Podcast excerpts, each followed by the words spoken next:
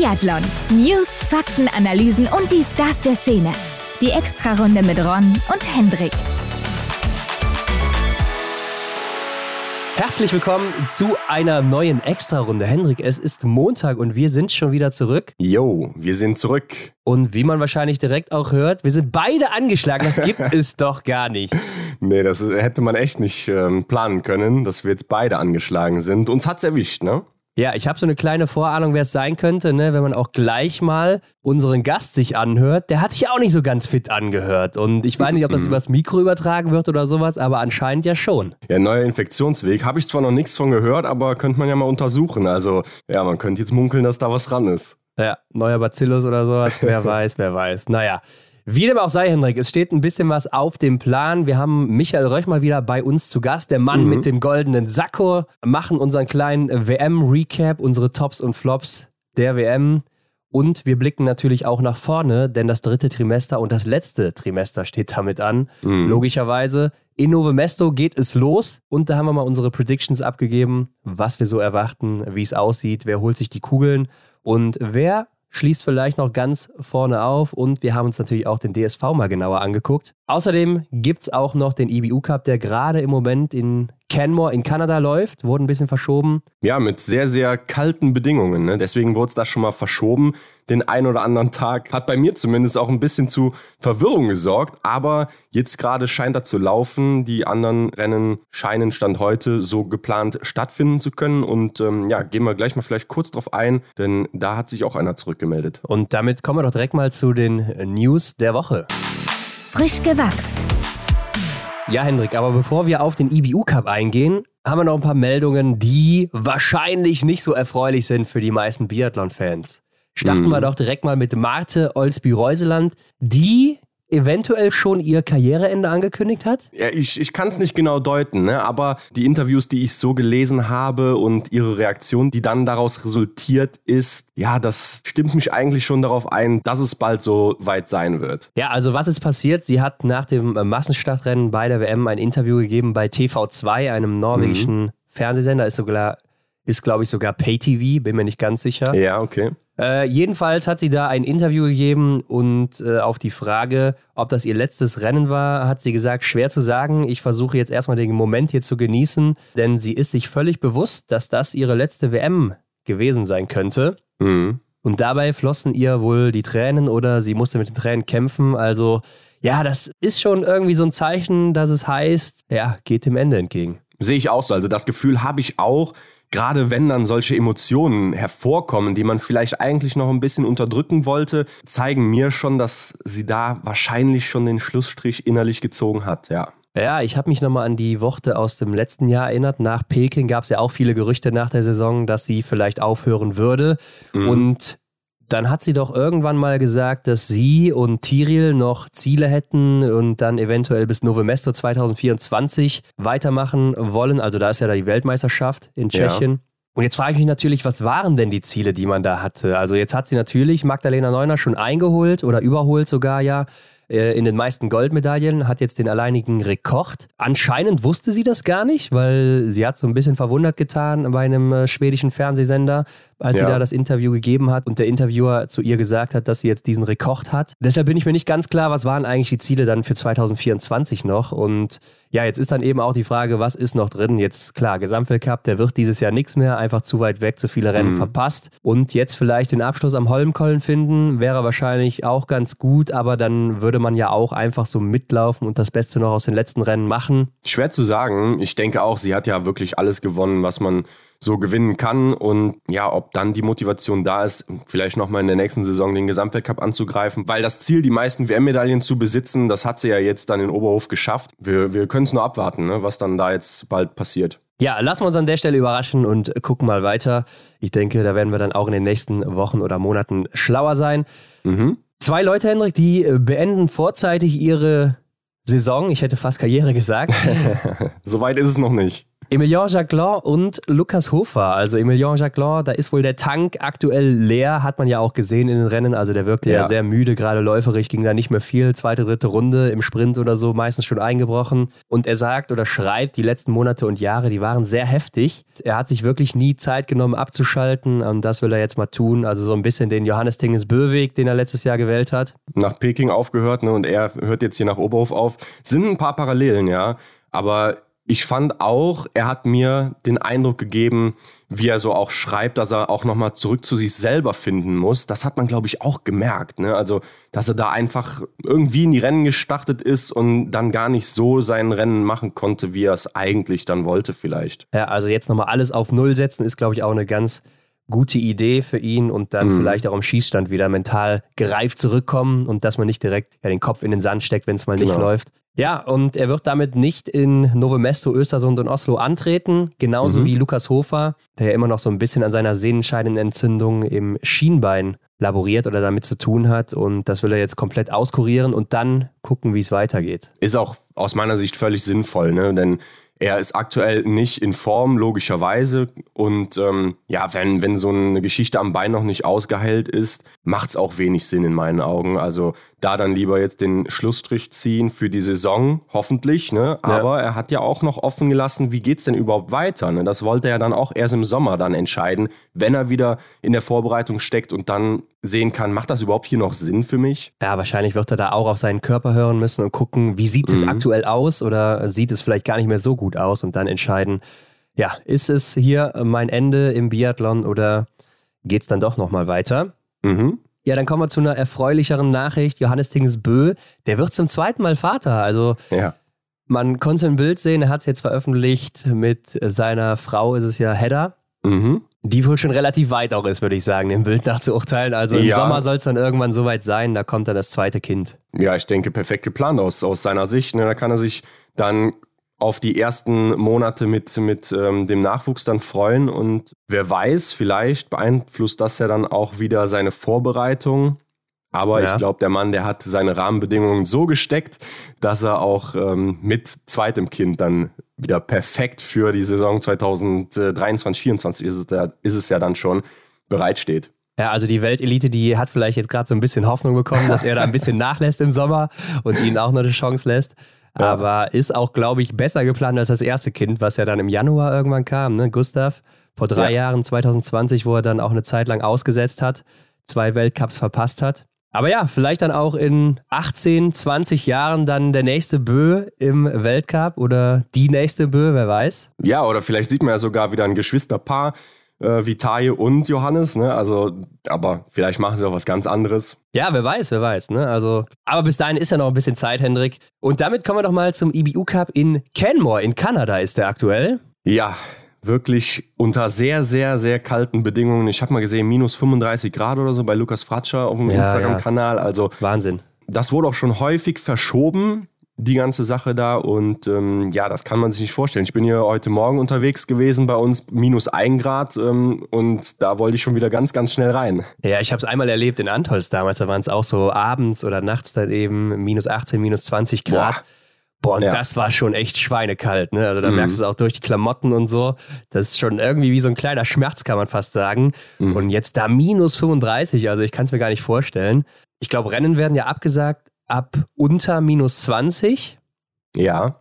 Und das sollte ja eigentlich am Donnerstag schon stattfinden, wurde dann aber erst auf Samstag verlegt, weil da mhm. waren es dann so minus 15, glaube ich, also immer noch sehr kalt oder minus 10, irgendwie sowas. Mhm. Ja, deshalb bisher auch nur der Sprint vonstatten gegangen. Genau, bei den Damen und bei den Herren. Aber ich wollte mal gerade darauf zurückschließen. Es ist ja nicht nur so die äußerliche Kälte, die man spürt, sondern es ist ja dann auch das Problem mit der Lunge. Also wenn du dann auch noch ja, ja. stark atmen musst ähm, in einer höheren Frequenz und so, das ist ja wirklich brennend. Ne? Und äh, das kann man sich, glaube ich, so auch gar nicht vorstellen hier bei uns. Ja, irgendwann wird es halt auch ungesund. Und das will man natürlich dann vermeiden. Und deshalb gibt es da diese Grenze irgendwann. Aber zurück zum Sprint. Äh, Männer und Damen fanden statt. Und mhm. aus Männersicht, Henrik, gehen wir doch direkt mal darauf ein. Ein ziemlich positives Ergebnis, denn Philipp Horn, der steht mit zehn Treffern ganz weit oben. Und wenn ich mal so durchgucke, ist er der Einzige, der zehn mhm. Treffer setzt. Denn es war wohl sehr windig Und er kommt hier gut zurecht. Ja, er hat hier nochmal zehn Treffer gesetzt. Äh, das, glaube ich, tut auch sehr, sehr gut. Ne? Wenn du auch siehst, dass das restliche Feld dann eben patzt und du dann aber da am Start warst, wer weiß, vielleicht hat er auch einfach nur Glück in seinem Durchgang, dass gerade die Wetterlage, die Windsituation nicht so schlimm war wie bei den anderen. Aber wir haben ja schon öfters im Fernsehen gehört, das Glück ist mit den Tüchtigen. Ne? Und von daher ja. hatte sich das hier verdient, gehe ich doch mal schwer von aus. Und ähm, ja, er setzt sich dann eben durch. Ja, was mich da noch mehr beeindruckt, ist vielleicht auch die Laufzeit. Ne? Zweitschnellste Laufzeit hinter mhm. Vivian Sörem. Sieben Sekunden hinter ihm und Sörem, da wissen wir, der war ein bisschen schneller als Endres Strömsheim, ungefähr ja. ähnlich schnell wie Philipp Navrat. Da kann man schon von ausgehen, dass Philipp Horn aktuell wieder in ganz guter Verfassung ist und vielleicht mhm. dann jetzt auch wieder, also ich denke mal, wir werden ihn in Oslo sehen beim letzten Weltcup-Ort spätestens. Ja. Und ich könnte mir vorstellen, dass er dann auch wieder eine kleine Rolle spielen kann, wenn er dann auch ganz gut durch den Sprint kommt und sich dann für den, den, Verfolger qualifiziert oder vielleicht auch vorne mitmischen kann. Ja, ist immer schön, wie du das vergleichst mit den ganzen anderen Leuten, die man so gesehen hat. Ich glaube, dann bekommt man nochmal ein ganz gutes Gefühl dafür, was das überhaupt jetzt gerade heißt für Philipp und ähm, was man vielleicht dann, wie du sagst, in Oslo erwarten kann. Ja, Verbian Sören, der wird dann hier Zweiter mit einem Fehler und Dritter ist, äh, wie heißt er denn, Boten? J-O? Das ist der Johann Olaf. Ja, okay, alles klar. Aber direkt dahinter ist dann auch schon Simon Kaiser, Hendrik, auch mit zwei Fehlern Vierter geworden. Ich habe mhm. mal gesehen, der war nach dem zweiten Schießen sogar noch auf Platz 3 geführt, ist dann auf der letzten Runde anscheinend so ein bisschen eingegangen, wurde dann auch von den Booten überholt. Mhm. Aber auch fünf beste Laufzeit im Bereich von Martin Ildal, der Fünfter geworden ist mit drei Fehlern und mal wieder die beste Range-Time hat. ja, äh, Simon Kaiser auf jeden Fall damit auch mal oben zu sehen sehr, sehr stark und auch läuferig gut dabei, schneller als Lukas Fratscher, der der sechs schnellste war. Also sieht doch ganz gut aus für das deutsche Team, denn Lukas Fratscher insgesamt dann auch noch siebter geworden. Ja, schließe ich mich dir an. Also das sieht auch sehr, sehr gut aus. Scheinbar passt das da bei denen in Kanada. Wenn wir nochmal weiterschauen, zum Beispiel Dominik Schmuck ähm, auf Rang 13 schafft es ja dann auch noch auf einen soliden Platz. Also ja, ich denke, das kann sich sehen lassen und macht auch Spaß auf die nächsten Rennen, die da noch stattfinden. Es kommt ja auch noch ein Massenstart 60 zum Beispiel. Ja. Aber es sind ja auch verwunderlich wenige Athletinnen und Athleten vor Ort. Ja, das hat mich auch gewundert. Ne? Also bei den Männern nur 60 Starter und bei den Frauen sogar nur 47 insgesamt. Mhm. Das ist ja gar nichts. Also normalerweise hast du ja über 100 im EBU Cup. Ja, ja. Und da muss man sich vielleicht dann auch als EBU mal überlegen, ob das Sinn macht, überhaupt noch mit dem EBU Cup dann auch rüber zu fliegen nach Kanada oder in die USA, wenn man sieht, mhm. dass so viele Nationen ja gar nicht mit allen anreisen. Ne? Also ich habe mal geguckt, die Norweger und Norwegerinnen, die haben jetzt jeweils hier sechs Starter und Starterinnen dabei. Dann bist du aus deutscher Sicht mit äh, drei Frauen, drei, äh, vier Männern dabei und die Franzosen zum Beispiel auch nur mit drei Männern, drei Frauen. Und das kann es ja irgendwo dann auch nicht sein. Ja, genau. Ich habe überlegt, ähm, liegt es vielleicht an der Situation in den letzten Monaten, wo einfach alles teurer geworden ist, dass man dadurch eben nicht mehr die Kapazität hat, da irgendwie mehr Leute hinzuschicken. Wir haben ja auch mit Felix Bitterling in unserem Interview darüber gesprochen und er hat ja dann auch so Andeutungen gemacht. Naja, da muss man sich überlegen, ob man überhaupt noch vier oder fünf Leute rüberschicken kann. Ja, sicher, klar. Ich denke auch, das Geld wird der hauptausschlaggebende mhm. Punkt dafür sein. Also auch viele ärmere, kleinere Nationen, die auch spärlich oder gar nicht am Start sind da. Ja. Ganz klar, wird der, der Hauptpunkt sein. Trotzdem denke ich mir immer, gerade als große Nation muss man doch alles daran setzen, dass man auch im IBU Cup dann immer am Start ist. Also ich konnte es ja schon im Januar nicht verstehen, als da die Deutschen gar nicht dabei waren oder nur teilweise auch da, wo die Besten mhm. da mit dabei waren und dann auch einige gefehlt haben. Gerade auch mit Hinsicht dann auf den Gesamtstand. Aber da kommen wir gleich nochmal zu. Der Beste von den Norwegern Endo Stremsheim ist ja auch gar nicht hier dabei. Nee, Philipp Fjeld Andersen aber, ne? Also ich denke, dass die beiden jetzt einfach fürs letzte Trimester dann vermutlich die Plätze getauscht haben. Ja, und für ihn, also Philipp Fjeld Andersen, läuft es ja auch gar nicht so gut. 19. geworden mit drei Fehlern im Sprint. Mhm. Läuferig ist er jetzt auch nur 16. Eine Minute sechs hinter Verbion Sörum. Und da muss man wirklich sagen, also da ist doch Sörum der zweite Mann, den ich jetzt da reinschicken würde in den Weltcup. Und ich denke ja. auch, der wird die Chance bekommen in Oslo spätestens und dann eventuell Martin Ilder oder Mats Överby, wobei letzterer ja auch jetzt wohl Corona hatte, genauso wie Philipp Feld Andersen und die beiden das auch so darauf schieben. Aber bei Överby sieht man es schon sehr stark. Drei Minuten läuferig Rückstand alleine schon, mit ja. einem Fehler nur 33.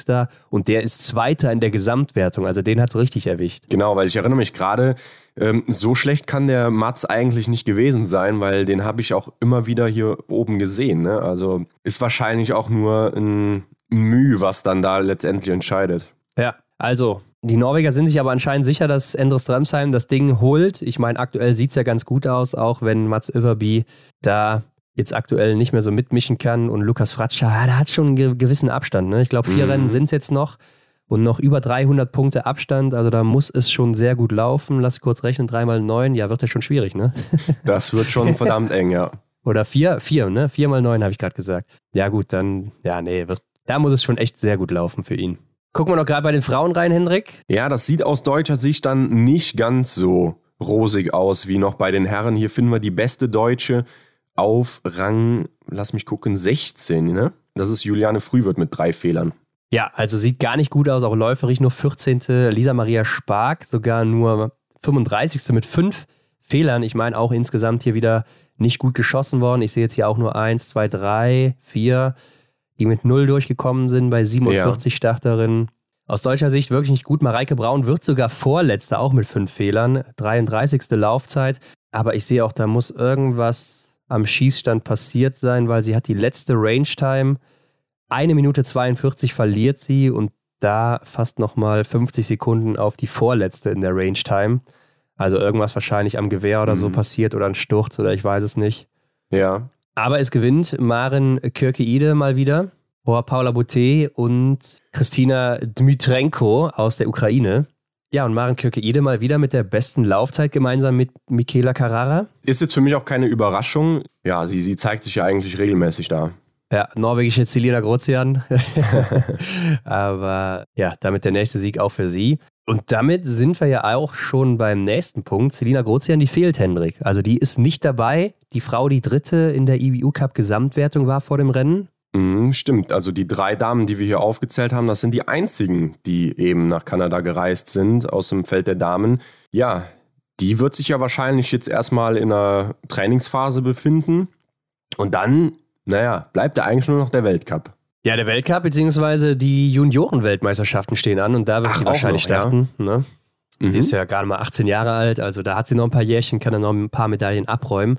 Aber auch hier frage ich mich wieder, ist das wirklich so sinnvoll? Klar, wenn das ihr eigener Wunsch war, okay, also da bei den Juniorinnen nochmal abzuräumen.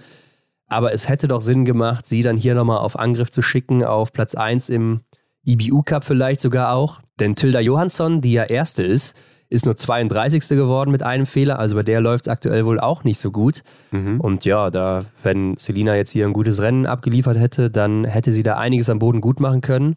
Und dann wäre es wahrscheinlich auch nochmal relativ eng geworden hier. Ja, da hätte man die Gesamtwertung vielleicht nochmal nach Deutschland geholt. Ähm, jetzt natürlich auch die Frage, was bringt so eine Reise über See halt alles mit sich? Ne? Klar, man könnte da eventuell den Pott noch holen, sag ich mal, ja, aber es könnte ja auch sein, dass sie dann eben ähm, auch sich irgendwas einfängt und dadurch dann wieder zurückgeworfen wird. Ja, auf jeden Fall. Aber dieser mögliche Sieg gibt dir ja am Ende den siebten Startplatz im, mhm. in der nächsten Saison und natürlich auch zum Finale. Und wenn man jetzt mal guckt, sie ist jetzt vierte nach dem Rennen, also hat schon einen Platz verloren. Vanessa Hinz ist ja sechste und dann haben wir Marion Wiesensater auf neun.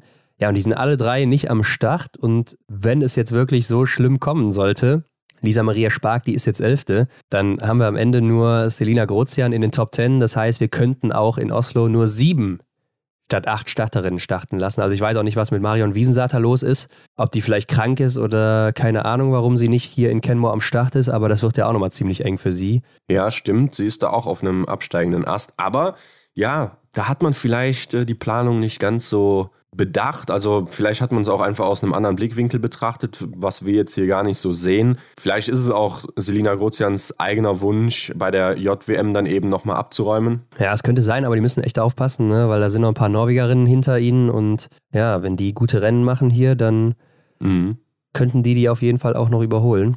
Und Michaela Carrara kommt auch noch von hinten, die läuferische mit die beste ist hier im IBU Cup aktuell. Also wird nicht so leicht, ähm, muss man echt aufpassen. Und ja, würde mich mal interessieren, was da die Entscheidung dazu bewogen hat, dass man das eben so macht. Mhm. Und hoffen wir mal, dass der Schuss am Ende nicht nach hinten losgeht und wir dann da echt nur mit sieben Starterinnen oder Startern stehen, obwohl bei den Männern sieht es ja ganz gut aus. Da müssen wir uns keine Sorgen machen. Ja, wäre schade auf jeden Fall aus dieser Sicht, aber vielleicht wird es ja da irgendwo auch einen Grund geben. Also ganz so planlos haben die das sicherlich nicht entschieden. Ja, hoffen wir auf jeden Fall. Und Hendrik, äh, damit lass uns dann doch mal übergehen in die Folge mit Michael Röch, WM-Rückblick und dann eben Vorblick auf das letzte Trimester.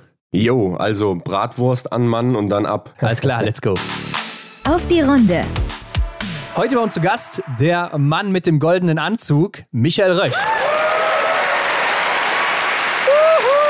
Yay. Das war ja mehr Applaus als äh, bei den Rennen unter der Woche. Wirklich? Das ist natürlich traurig. Da kommen wir später zu. Okay, okay. Ja, Michael, du hast dich mal wieder in Schale geschmissen für uns auf natürlich auch meinen Dresscode, den ich dir vorher gegeben habe. Ja, leider konnte ich es nur einmal anziehen, aber äh, das mit Fug und Recht, ja, für euch habe ich es nochmal rausgeholt. Der goldene Sakko. War es auf jeden Fall gut vorbereitet. ja. Du hast es ja sogar äh, während des Rennens angezogen, ne? als Denise Herrmann Weltmeisterin Ja, das wurde. Geile war ja, ich, ich glaube, das habe ich gar nicht gepostet. Also ich habe das Ding rausgeholt und da hat Siggi mich angeguckt. Also wirklich du wie meinst den Auto. Anzug jetzt, oder? Uns beide. Und da hat er gesagt, also ich habe jetzt für 30 Jahre hier, mache ich den Bums, aber also sowas habe ich noch nie erlebt. Und dann saß ich natürlich da und dachte mir, äh, wie soll ich jetzt die Krawatte binden? Ich kann keine Krawatte binden. Und dann hat er während der Live-Sendung die Krawatte gebunden und hat sich hier in dem Kabel, was ihr sehen könnt, was die Zuhörer nicht sehen können, hat er den quasi mit eingebunden. Und dann hat er die, die Krawatte von seinem Kopf gerissen und das ganze Headset runtergeflogen. Ey, das war ein Theater, ey. Weltklasse. ja. Aber es war es wert am Ende. Das war wirklich eine verrückte Aktion und äh, hast ja, kann man noch bei dir auf Instagram sehen, oder? Äh, ja, ich glaube, Eurosport hat die Szene noch ein bisschen aufgearbeitet. Mit der aktuellen Rennszene quasi. Ja, kam mir auch bekannt vor. Aber ich höre auch gerade schon, du hörst dich nicht mehr ganz so fit an. Ich rede nasal, ne? Ja, Ja. mich hat's, ich habe mich da wirklich zwei Wochen von Ibu und Komplex ernährt. Also ich war immer so leicht latent am, an der Grenze, wie glaube ich alle. Hatte auch echt in der ersten Woche richtig Schlafstörungen, weil mir so viele Sachen durch den Kopf gegangen sind.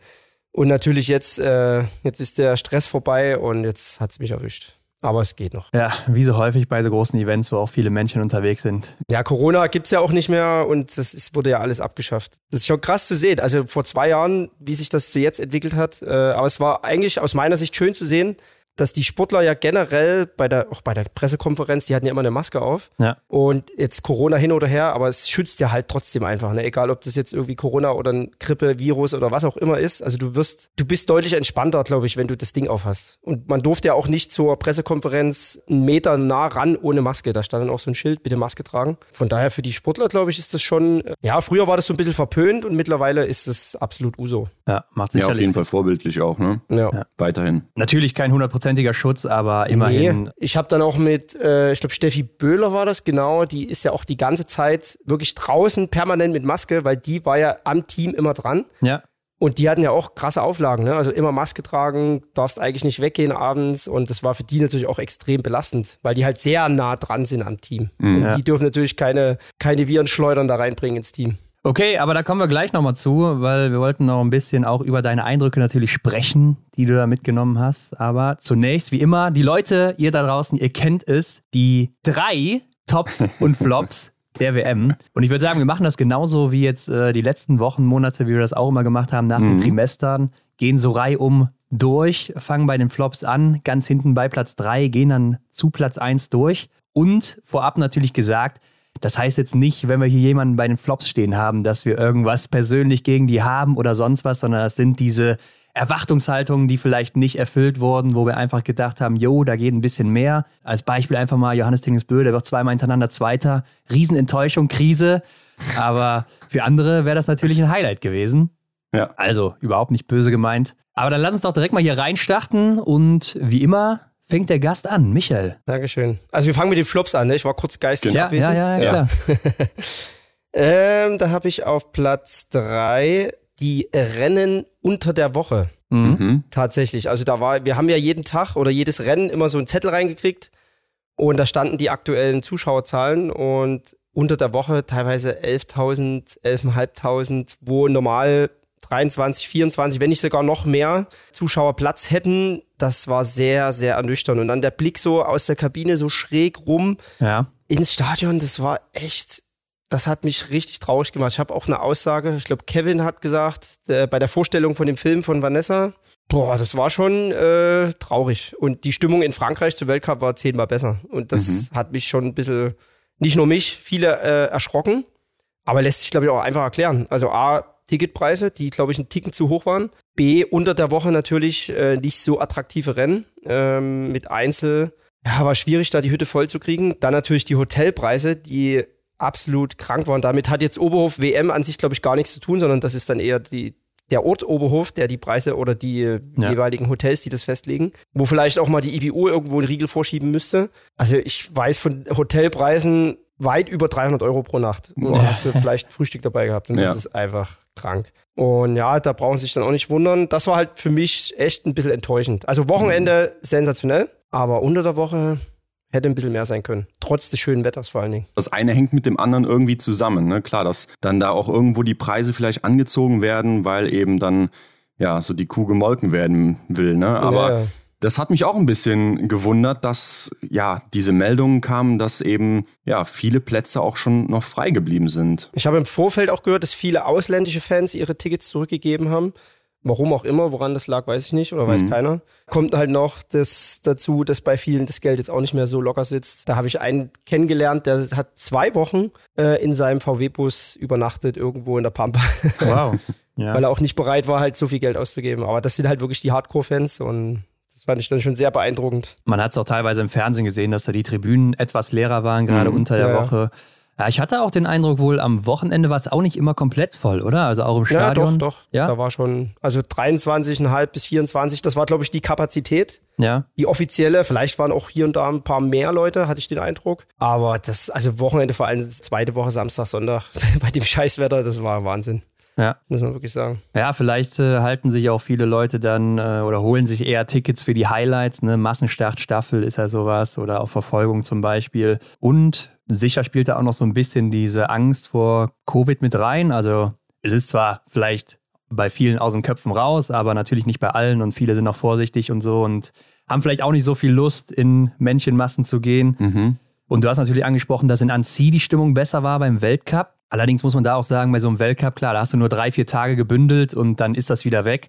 Und bei einer so, so einer WM sind das halt zwei Wochen fast, die du da, ja. äh, wo sich das Aber erstreckt. was für mich auffällig war wieder tatsächlich, ist letztendlich, klar, ist es geil, wenn ein Deutscher auf dem Podium steht und da ist die Hütte natürlich explodiert. Mhm.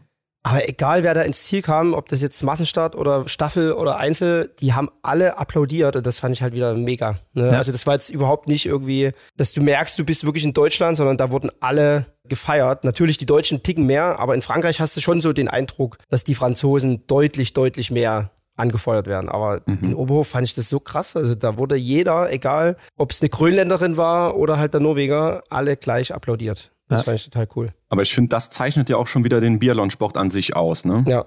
Ja, definitiv. Also ich erinnere mich auch noch an Rennen aus Anziele Gorbonon, wo teilweise geboot wurde, wo dann, ich glaube, Elvira Oeberg oder so vorne lag, mhm. weil sie eben keine Französin ist. Ja, da haben sich die Franzosen dann auch entschuldigt. Ne? Das war so die ersten Jahre. Das habe ich gesagt, äh, Leute, ja. müssen wir nochmal arbeiten, ja. Ja, wie dem auch sei, Hendrik, wie sieht's bei dir aus? Platz 3 der Flops. Ja, ich gehe direkt ins Sportliche hier rein und zwar mit dem Mann Emilien Jacquelin. Mm und den Einzel und da vor allem seine Taktik oder seine Herangehensweise beim ersten Stehenschießen, das hat mich sehr überrascht. Ich steige da nicht ganz hinter, was er davor hatte. Also so schnell konnte man ja gar nicht gucken. Ne? So schnell fiel da schon der erste Schuss und ähm, danach zieht er weiter ab. Dann habe ich mir gedacht, was, was ist jetzt hier sein Plan? Ne? Will er Johannes Dingsbö am Schießstand schlagen? Klar, das war wahrscheinlich die einzige Möglichkeit, da irgendwie einen Riegel vorzuschießen. Äh, aber ja, ist ja nicht so aufgegangen. Soll ich schon vorgreifen? Jetzt, jetzt weißt du ja eigentlich auch, warum er seine Saison beendet hat. Ne? ja. Also der ist geistig äh, ein Schrotthaufen. Mhm. Hat er selber gesagt. Du warst ja auch mal ein sehr schneller Schütze, Michael. Wie ja. bist du denn dann in einem Einzel gestartet? Hast du auch so durchgezogen oder bist du da auch ein bisschen verhalten am Schießstand? Ja, komischerweise, wir hatten das Thema, glaube ich, schon mal die Woche, ne? mit, mit Schießzeiten und so. Also ja. wenn du dir im Kopf irgendwie ein anderes Muster plötzlich aneignen willst, geht das meiste die Hose. Und wenn du bei deinen Vorleistungen oder bei deiner Vorarbeit bleibst, also konsequent halt das machst, was du die ganze Zeit auch machst, läuft es meistens besser. Aber viele sagen halt, ja, der Einzel und die Minute und das hast du im Hinterkopf und da musst du ganz genau, dann geht's, oder ging es bei mir zumindest äh, meistens in die Hose. Mhm. Also ich habe eigentlich immer das gemacht, was ich die ganze Saison gemacht habe. Mhm. Aber bei Chaklar hast du halt die ganze Saison gesehen, dass der irgendwie geistig nicht auf der Höhe ist, ne? dass der nie das abrufen konnte, äh, was er die letzten Jahre gezeigt hat. Und ja. das hat sich auch im Einzel gezeigt. Auf jeden Fall. Bei mir auf Platz 3 ist es, ja, das deutsche Team so ein bisschen, ne? Also, mhm. klar, Denise Hermann Wick Aber dann, also man konnte es erwarten, dass sie natürlich Medaillen holt, gerade im Sprint, war es mir eigentlich schon klar, hatte sie auch selber da auf eins gesetzt. Aber dahinter waren die Medaillen natürlich schon eher Zufall. Wir haben es auch immer mal wieder gesagt, man kann so punktuell hier damit rechnen, dass es vielleicht mal passiert an einem guten Tag. Aber irgendwie hat es halt so gar nicht geklappt. Und dann natürlich äh, mit der Männerstaffel, das war so vielleicht der Tiefpunkt, wo es dann nicht geklappt hat, wo eigentlich die Medaille noch am sichersten war mhm. für das deutsche Team. Und man fragt sich natürlich auch so langsam, wie sieht denn die Zukunft aus, wenn dann Denise Hermann Wick oder auch Benny Doll mal weg sind? Weil ja, aktuell vielleicht nicht so rosig und deshalb bei mir so hinter den Erwartungen geblieben und deshalb mein Platz 3. Ja, ich glaube, da kommen wir später eh nochmal drauf zu, so zum ja. Fazit der Deutschen. Ne? Mhm, Aber ich habe auch genau. auf Platz 2 bei mir, dass es generell keine Staffelmedaille gab. Ja. Wie gesagt, das ist kein Flop oder nichts, ja, ist schon negativ, aber ist halt eine Enttäuschung, weil eben die Vorleistung so gut war, ne? Und bei den Männern wie bei den Frauen mhm. standen die im Weltcup äh, aus eigener Kraft ziemlich weit oben sogar. Also es gab keinen Sieg, aber sie waren sehr oft äh, in der Lage, ja, relativ entspannt sogar eine Medaille zu holen, sogar um den Sieg mitzukämpfen. Ruhpolding fällt mir jetzt gerade ein bei den Frauen. Und ja, dann zum Höhepunkt keine Medaille um Hals zu hängen, ha zu haben, ist schon bitter. Wie gesagt, das ist kein böses Wort, wie du vor uns gesagt hast, oder kein böses Nachreden-Flop oder so. Das ist einfach eine Enttäuschung, weil sie es sich verdient hätten, mhm. weil, sie, weil sie es einfach können. Auch gerade wenn man sich den Verlauf der Saison anschaut, die anderen Staffelrennen, da ja. wäre das eigentlich vorprogrammiert gewesen. Und schade, dass es dann jetzt hier überhaupt nicht geklappt hat. Ja, aber du siehst halt wieder, ne, bei der WM äh, wird dir einfach nichts geschenkt und mhm. dann sieht man auch mal, ich habe drei WM-Medaillen in der Staffel und habe das immer so für selbstverständlich empfunden. Ne? Und dann siehst du aber Stimmt. mal, wie schnell man eben ohne dasteht. Und Pokljuka hat es gezeigt, das hat äh, Olympia 2022 gezeigt, wie schnell es geht, dass du am Ende mit nichts in der Hand dastehst. Und das ist halt schon, das ist schon bitter. Ja, es ist auf jeden Fall eine negative Entwicklung auch in den letzten Jahren und ich hatte auch so ein bisschen das Gefühl, dass man sich vielleicht so ein bisschen auf diesen Hype um Denise dann ausruht auch. Also, dass man da mhm. so ein bisschen sich darauf fokussiert und das so ein bisschen höher hypt, als es dann vielleicht ist, weil drumherum lief es ja dann eben nicht so besonders. Aber umso schöner war ja eigentlich dann auch die Damenstaffel, ne? Das ist da ja, klar. auch wieder um Sieg mitgekämpft. Das war schon echt cool. Ja. Das stimmt. Mein Platz 2, der geht an den Massenstart der Herren aus Sicht von Johannes Tingesbö. Denn man weiß es, glaube ich, ich bin ja der Fan von diesem Großen, was er hätte erreichen können. Er hat natürlich viel erreicht, aber seine Serie in den Einzelsiegen ist gerissen. Und ich weiß nicht, Michael, vielleicht gibst du mir da Unrecht oder vielleicht sah es von deiner Perspektive anders aus, aber ich hatte so den Eindruck, ja, als hätte er schon auf der Schlussrunde zu früh aufgegeben und ähm, den Schweden da das Feld überlassen. Ja, wie habe ich das empfunden? Es waren ja auch nur sieben Sekunden Rückstand, es, die ja, er hatte. Es war, ich muss kurz überlegen, weil ich hatte im Rennen ich glaube, es war die dritte oder vierte Runde. Da war Bö auch nicht der schnellste, mhm. obwohl er da auch wieder von hinten ran musste, weil er die Strafrunde hatte. Da habe ich jetzt, habe ich mir überlegt, ist das jetzt taktisch oder ist er einfach platt? Ne? Und ja. dann hast du in der letzten Runde, ich glaube, ich habe die Aussage auch so getätigt, dass er hier rankommt, aber es wird schwer für ihn. Also er hat schon einen kleinen, einen kleinen Riss in der Krone. Ähm, und dann hat sich das aber irgendwie so unerwartet alles entwickelt. Ne? Dann kommt Samuelson irgendwie mit der, mit der zweiten Luft und Ponzi und die kämpfen da wirklich ums Überleben. Und er kommt ums Verrecken nicht ran. Ne? Mhm. Diese paar Sekunden, er sieht sie, aber. Und da gehst du halt einfach mal wieder zwei Wochen zurück und überlegst, ähnlich wie bei Denise, die, der ist jetzt bei jedem Rennen auf dem Podest. Im besten Fall natürlich ganz oben. Jedes Rennen stehen die da mindestens eine halbe Stunde in dieser scheiß Mixzone. Dann hast du Kackwetter teilweise gehabt dann hast du äh, Anfragen von Medien, du hast Fans, du hast Pressekonferenzen, wie gesagt, du hast Dopingkontrolle, hier nochmal ein Bild, da nochmal ein kurzes Interview, da nochmal ein Statement und auch er ist irgendwann platt und das hast du einfach gesehen. Ja. Und da war einfach, da war einfach nichts mehr zu holen. Und ja. das, klar, es war schade, äh, keine Frage. Aber andererseits doch irgendwo schön zu sehen, dass er halt kein Außerirdischer ist. Dass er doch nur, ja.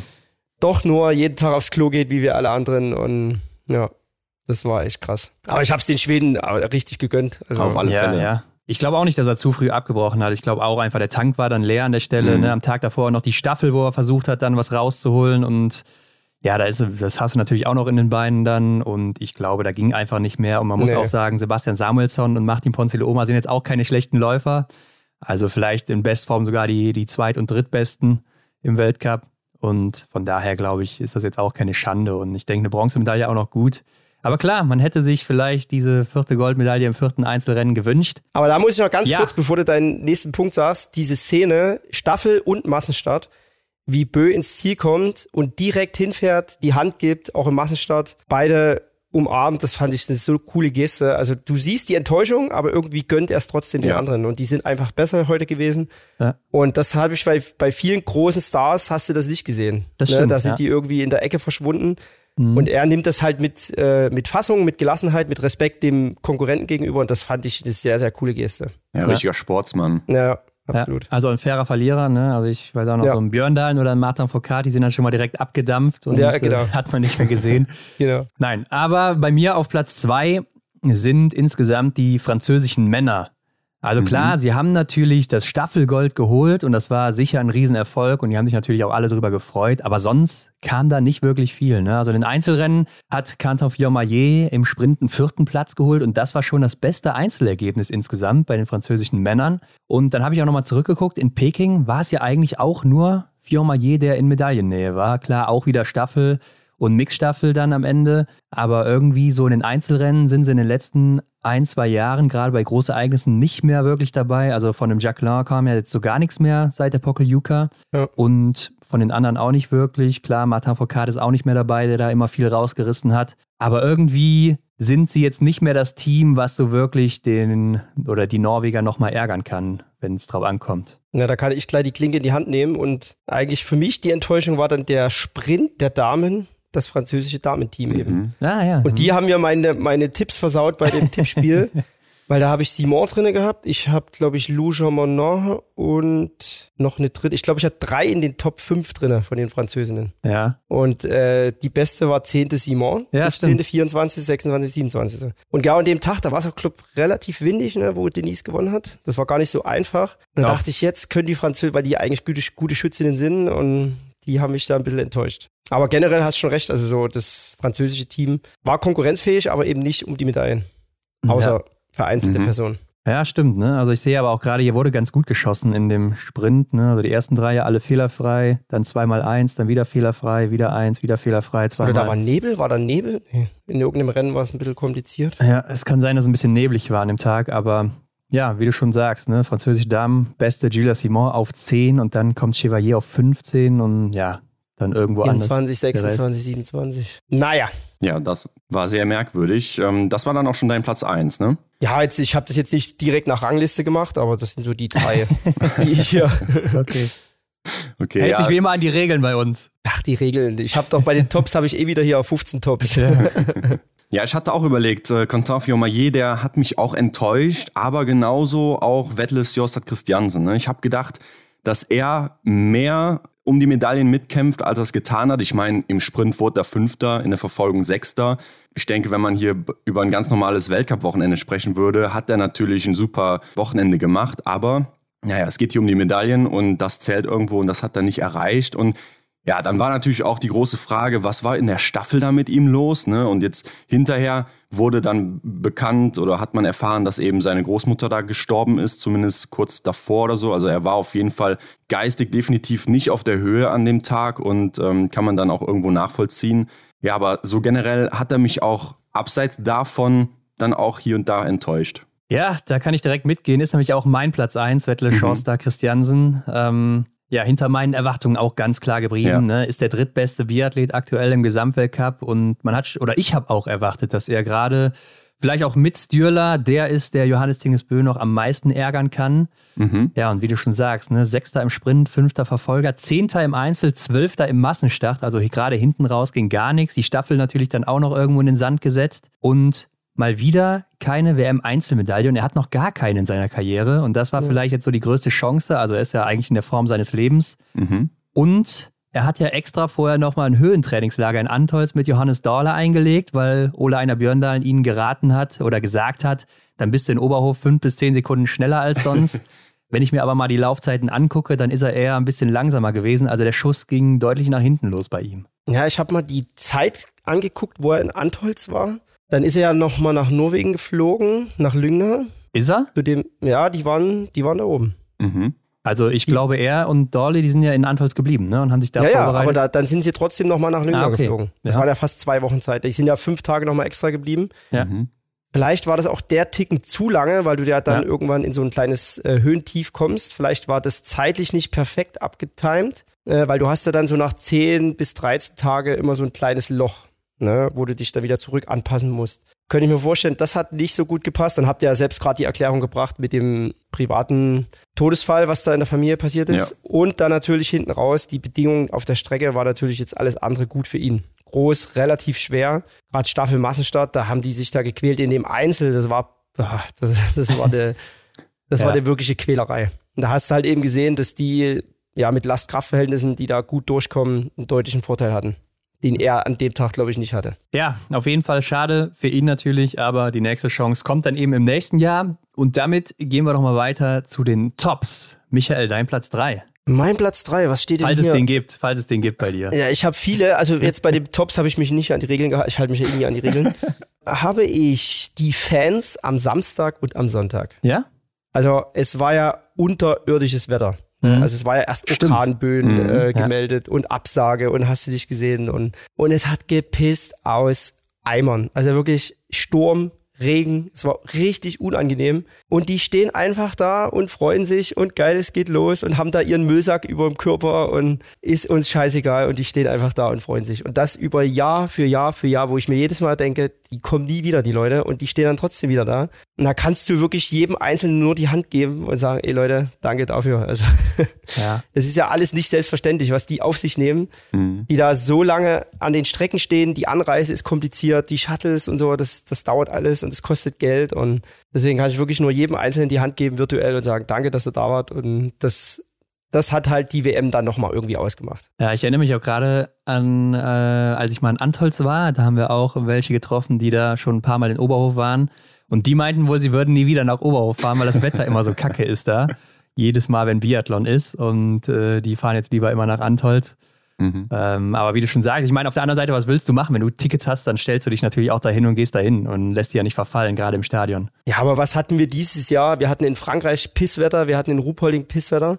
Wir hatten jetzt zur WM Pisswetter, wir hatten aber auch St. Moritz Wetter bei der WM, ne? also ja. fürs Wetter kannst du halt nichts. Mhm. Und also Oberhof war ja dahingehend auch wieder sehr überraschend. Also die haben ja richtig geliefert mit solchen Stunden. ja, ja. Jo, geliefert hat auch aus meiner Sicht mein Platz 3, nämlich Lynn Persson. Oh ja, ja. Ne, Sprint Bronze geholt, im Einzel Silber. Ja. Und ich habe mal nachgeschaut, sie ist die beste Schützin der WM ja. mit 92,9 Prozent.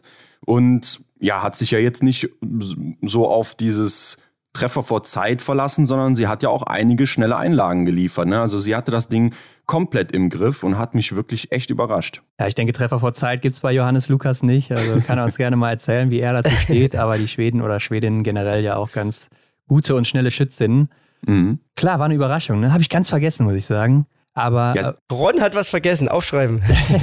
Kommt auch nicht oft vor, ja. Aber ich meine, sie kam halt auch ja so aus dem Schatten. Ne? Man hat wahrscheinlich eher gedacht, äh, Hanna Oeberg kommt, kommt sie zurück, ist sie zurück, äh, was tut sich da? Ne? Hat da sich drauf fokussiert und ähm, war sie so überhaupt mit Elvira Oeberg? Ne? Klar, auch ein großes Thema dann, aber dass sie dann da ja plötzlich so die Rolle übernimmt, das äh, hat mich doch sehr beeindruckt. Klar, man darf natürlich nicht vergessen, sie ist siebte im Gesamtweltcup, also jetzt auch nicht eine, die da aus dem Garten nix kommt, aber ja, gut, dass sie ja. jetzt hier bei der WM so abräumt, sicher, das ist natürlich schon echt beeindruckend. Bei mir Platz drei ist Johannes Tingnes Bö, ähm, weil ich wollte ihn nicht auf eins setzen, das wäre natürlich zu einfach hier gewesen, aber er muss mhm. dabei sein, denn ich glaube, im Weltcup zu gewinnen, das ist das eine, aber das andere ist, das auch nochmal bei einer WM oder einem Großereignis zu bestätigen und bislang waren Großereignisse ja nie so sein Ding, außer jetzt vielleicht Peking im letzten Jahr, Sonst hat er immer maximal nur eine Einzelgoldmedaille geholt bei Weltmeisterschaften oder Olympischen Spielen. Und ich glaube, jeder große Champ in diesem Sport, der braucht dieses eine Highlight, das so seins ist, ne? wie Laura Dahlmeier in Hochfilzen, Martin Foucault in Oslo damals, äh, Ole Einer Björnland war, glaube ich, auch Hochfilzen, aber ein paar Jahre davor natürlich. Und jetzt eben er hier mit seiner WM in Oberhof. Jetzt auch 14 Saisonsiege schon, also damit ja auf Platz 2 der meisten Saisonsiege in einer Saison mit Martin Foucault jetzt gleichgezogen mal wieder. Platz 1 ist ja auch sein Rekord mit 16.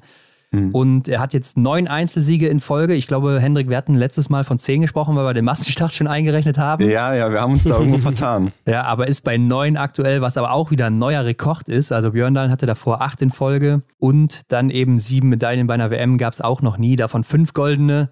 Also schon echt bemerkenswert, was er hier abgerissen hat, auch obwohl er der große Favorit war. Das muss man erstmal so bestätigen. Aber da ist wirklich ganz, ganz, ganz, ganz, ganz viel Glück dabei gewesen. Ja, das stimmt, so mit den Randtreffern und so weiter. Ja. Ne? Also, also erst Mixstaffel wäre eigentlich äh, schon vorbei gewesen. Sprint definitiv wären das eigentlich vier Fehler gewesen. ja. Mindestens, wenn nicht sogar fünf. Aber Ja. das ist dann, das ist dann wieder das Glück des Tüchtigen. Aber dazu Mhm. muss man vielleicht auch sagen, man sieht ja nicht immer die Scheiben aller anderen. Also ist das vielleicht auch dem System geschuldet, dass das relativ schnell umfällt, wenn man Randtreffer hat? Also dass es bei allen so ist? Ja, bei vielen. Ja. Ne, also du, aber bei ihm war es halt offensichtlich, weil er halt eben im Bild war, Ja, klar, klar. dass da sehr, sehr, sehr viel Glück dabei war. Ja, Aber das ja. stimmt. Ich sage Glück des Tüchtigen. Ja, Der hat es einfach verdient. Ja, definitiv. Ich habe, es wurde ja auch schon mal erwähnt, ich habe jetzt zwei Teams auf Platz zwei, um das alles ein bisschen zu strecken. Natürlich, natürlich. Du hast Natürlich, also das Team Schweden definitiv, also alle eingenommen, äh, angefangen vom Trainer bis Wachsteam bis äh, Frauen und Herren, absoluter Wahnsinn. Also hätte ich niemals gedacht, dass die so viel abräumen. Ja, Zumal Johannes ja noch zu mir gesagt hatte irgendwann, ja du, wir haben jetzt zwei krasse Jahre gehabt, haben jedes Jahr irgendwelche Rekorde mit Weltcup-Podien aufgestellt, bla bla bla. ja. Und wenn es dies Jahr nicht so läuft, dann ist es auch nicht schlimm. Und dann reißen die so eine WM ab, also unfassbar. Ja, Und ähm, also das zu Team Schweden. Und was mich auch sehr beeindruckt hat, war das tschechische Team tatsächlich. Also hat, haben viele nicht so auf dem Fokus, weil es jetzt eigentlich auch keine Medaillen für die gab. ja. Aber allein die Herrenstaffel, die haben um Sieg mitgekämpft. Ähm, dieser, ich kann den leider nicht aussprechen, Jakub Ich auch nicht. Strveretki, irgendwie so. Stift Siebte Laufzeit. Oder so. Also ich ja, weiß es irgendwie nicht. so. Ja. Siebte Laufzeit im Einzel. Die hatten drei Leute im Massenstart bei den Männern. Die kleine, ah, wie heißt sie jetzt? Habe ich den Namen schon wieder vergessen. Wobornikova. Wobornikova ähm, macht super Rennen. Mhm. Also die haben mich äh, sehr, sehr beeindruckt. Das fand ich sehr cool. Ja, würde ich auch zu einer Überraschung zählen. Gerade so die Herrenstaffel, das hat mich auch beeindruckt. Aber ich gehe auch mit dir, wenn, wenn du sagst Team Schweden und ich will das auch noch ein bisschen genauer ausformulieren, nämlich die Rückkehr von Sebastian Samuelsson. Er holt zweimal Bronze und im Massenstart dann hinten raus Gold. Nach den verkackten Staffeln, die er hatte, also muss ja, Ja. wirklich so hart sagen, das war ja wirklich gar nichts, Ja. kommt er hinten raus und in den Einzelrennen so geil zurück. Ist doch auch eigentlich perfekt. Ja, vor allem, vor allem mit diesen, mit diesen Aussagen, die er auch teilweise vor der WM Ja. getroffen Mhm. hat, ne? dass er hier äh, Johannes Dingesbö die Medaillen abluchsen will und also sich selber natürlich auch riesig unter Druck gesetzt hat, aber Ja. spricht natürlich auch von Selbstbewusstsein. Aber da gebe ich dir auch recht, ne? dass du mit dem verkorksten ersten Rennen da so zurückkommst, war sehr beeindruckend. Einfach ein cooler Typ, das stimmt. Richtig. Bei Ja. dir, Ron? Bei mir Platz zwei sind die Italienerinnen, gerade um Lisa Vitozzi natürlich dann mit Gold in der Staffel, mit zwei Nachladern. Wahnsinn, oder? Also das sieht man wirklich selten. die gerade Geschichte geschrieben, ne? Oberhof, genau. Erste Goldmedaille für eine italienische Damenstaffel. Oder ich glaube generell für eine äh, Staffel, oder? Michael, fällt dir ein äh, Event ein, wo Italien mal Gold geholt hat bei den Nee, Männern? Gold, also es war die erste Goldmedaille für, für die Frauen, aber ich überlege gerade, ob sie eine Medaille gewonnen hatten. Ich glaube auch noch nicht. Nee, bei der ne? WM. Also klar, Einzelmedaillen Dorothea Viera natürlich, aber ansonsten, das war schon echt äh, ein krasses Ja. Rennen. Und dann, wie eiskalt auch Lisa Vitozzi blieb da als Schlussläuferin Mhm. gegen Denise Hermann-Wick. Und Vitozzi war ja gar nicht so oft in diesen Situationen, vor allem in den letzten Jahren Ja. nicht mehr. Und ansonsten hat sie ja auch dann noch Silber geholt, zweimal Bronze. Und im Verfolger ist sie ja gar nicht gestartet, krankheitsbedingt, obwohl sie Fünfte im Sprint war. Also da hätte ich ja auch noch einiges ausgerechnet. Von daher echt krass, wie sie das nochmal rumgerissen hat und was sie da rausgeholt hat. Und ja, damit auch offiziell zurück, würde ich sagen. Dem schließe ich mich an, ja. Ja, Aber die Staffel war ja generell bei den Damen von großen Momenten geprägt. äh, ne? Ich hatte auch noch im Kopf, dass Österreich auch das beste Ergebnis gemacht hat. Ja, bei einer WM. Sie haben es schon mal im Weltcup gehabt, aber da sage ich dann auch immer gerne dazu, da fehlen natürlich zwei starke Staffeln. Deshalb ist das schwierig zu vergleichen mit allen Ja. Jahren zuvor, ne? Ja, unter dem Gesichtspunkt schon, ja. Platz 1? Ja, falls du den hast. Also ich habe hier ganz paar Namen aufgeschrieben. Da Also schieß ich- mal los. Es geht tatsächlich um Sportler, Sportlerinnen. Also natürlich alles überstrahlt vom goldenen Sakko äh, Denise Herrmann, also die, Denise Herrmann-Wick, Entschuldigung, die bei mir ganz klar auf eins steht. Aber viele Geschichten, die die WM so bunt gemacht haben. Ich habe hier Vitozzi, ich habe äh, Niklas Hartweg, Justus Strelo, Hanna Kebinger, Sophia Schneider, dann die Tumingas aus Estland, das gab's auch noch nie. Äh, Pietruschny, einer der Geschichten für Ja. mich überhaupt bei der Stimmt. WM. Mhm. Äh, Carrera, nee, nee, nee, wie heißt der? Doch. Komola. Äh, Komola. Ich, warum habe ich hier Carrara stehen? Die war nicht Komola mit dem vierten Platz, Hanna Auchenthaler, die plötzlich Weltmeisterin ist. Oh, also ja. so viele kleine Geschichten, Namen, die vorher noch nie so äh, besprochen wurden, die irgendwie die WM bunt gemacht haben. Und ja, das gab viele Überraschungen. Ja. In positiver Hinsicht. Ja, aber dafür ist ja auch so eine WM da, ne? dass da Dinge passieren, die man sonst vielleicht nicht so auf dem Schirm hat. Und ich glaube auch gerade so mit Hanna Auchenthaler, das ist schon eine krasse Geschichte. Auch wenn man nochmal an Antolz denkt, wie sie da abgeliefert hat, beziehungsweise Ja. nicht. Und Mhm. dann hier so zurückkommt in so einer Situation bei der WM, wo es wirklich um Gold geht. Ja, das war schon Wahnsinn. Auf alle Fälle, ja. Und ich habe auf eins äh, den Massenstart der Damen und jetzt nicht speziell das Rennen an sich, sondern eher natürlich die Schlussrunde, die Zündung von Ingrid Landmark-Tandrevold auf der letzten Runde, den Gänsehautmoment. Ich habe es dann in der vorherigen Folge auch schon beschrieben, als wir darüber gesprochen haben, Ron, dass ich wirklich Gänsehaut hatte. Ich stand hier vorm Fernsehen, ich konnte mich nicht mehr setzen. Also war einfach ein grandioses, ein grandioser Moment und noch viel grandioser fand ich auch die Situation im Ziel und das ist auch sowas, was ich am Biathlon so schätze.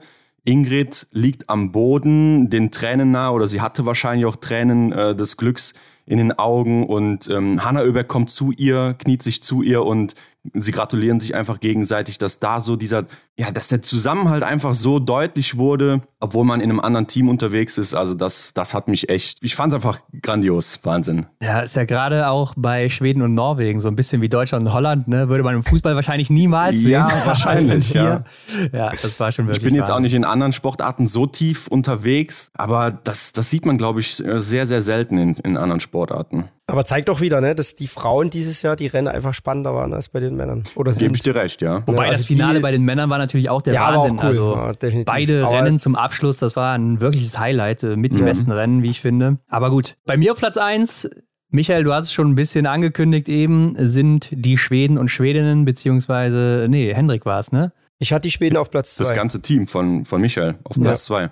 Ja, und bei mir dann vor allen Dingen natürlich Hanna Oeberg, die ja zum Weltcup-Auftakt noch siegte und dann kam aus ihrer Sicht ja nichts mehr so wirklich.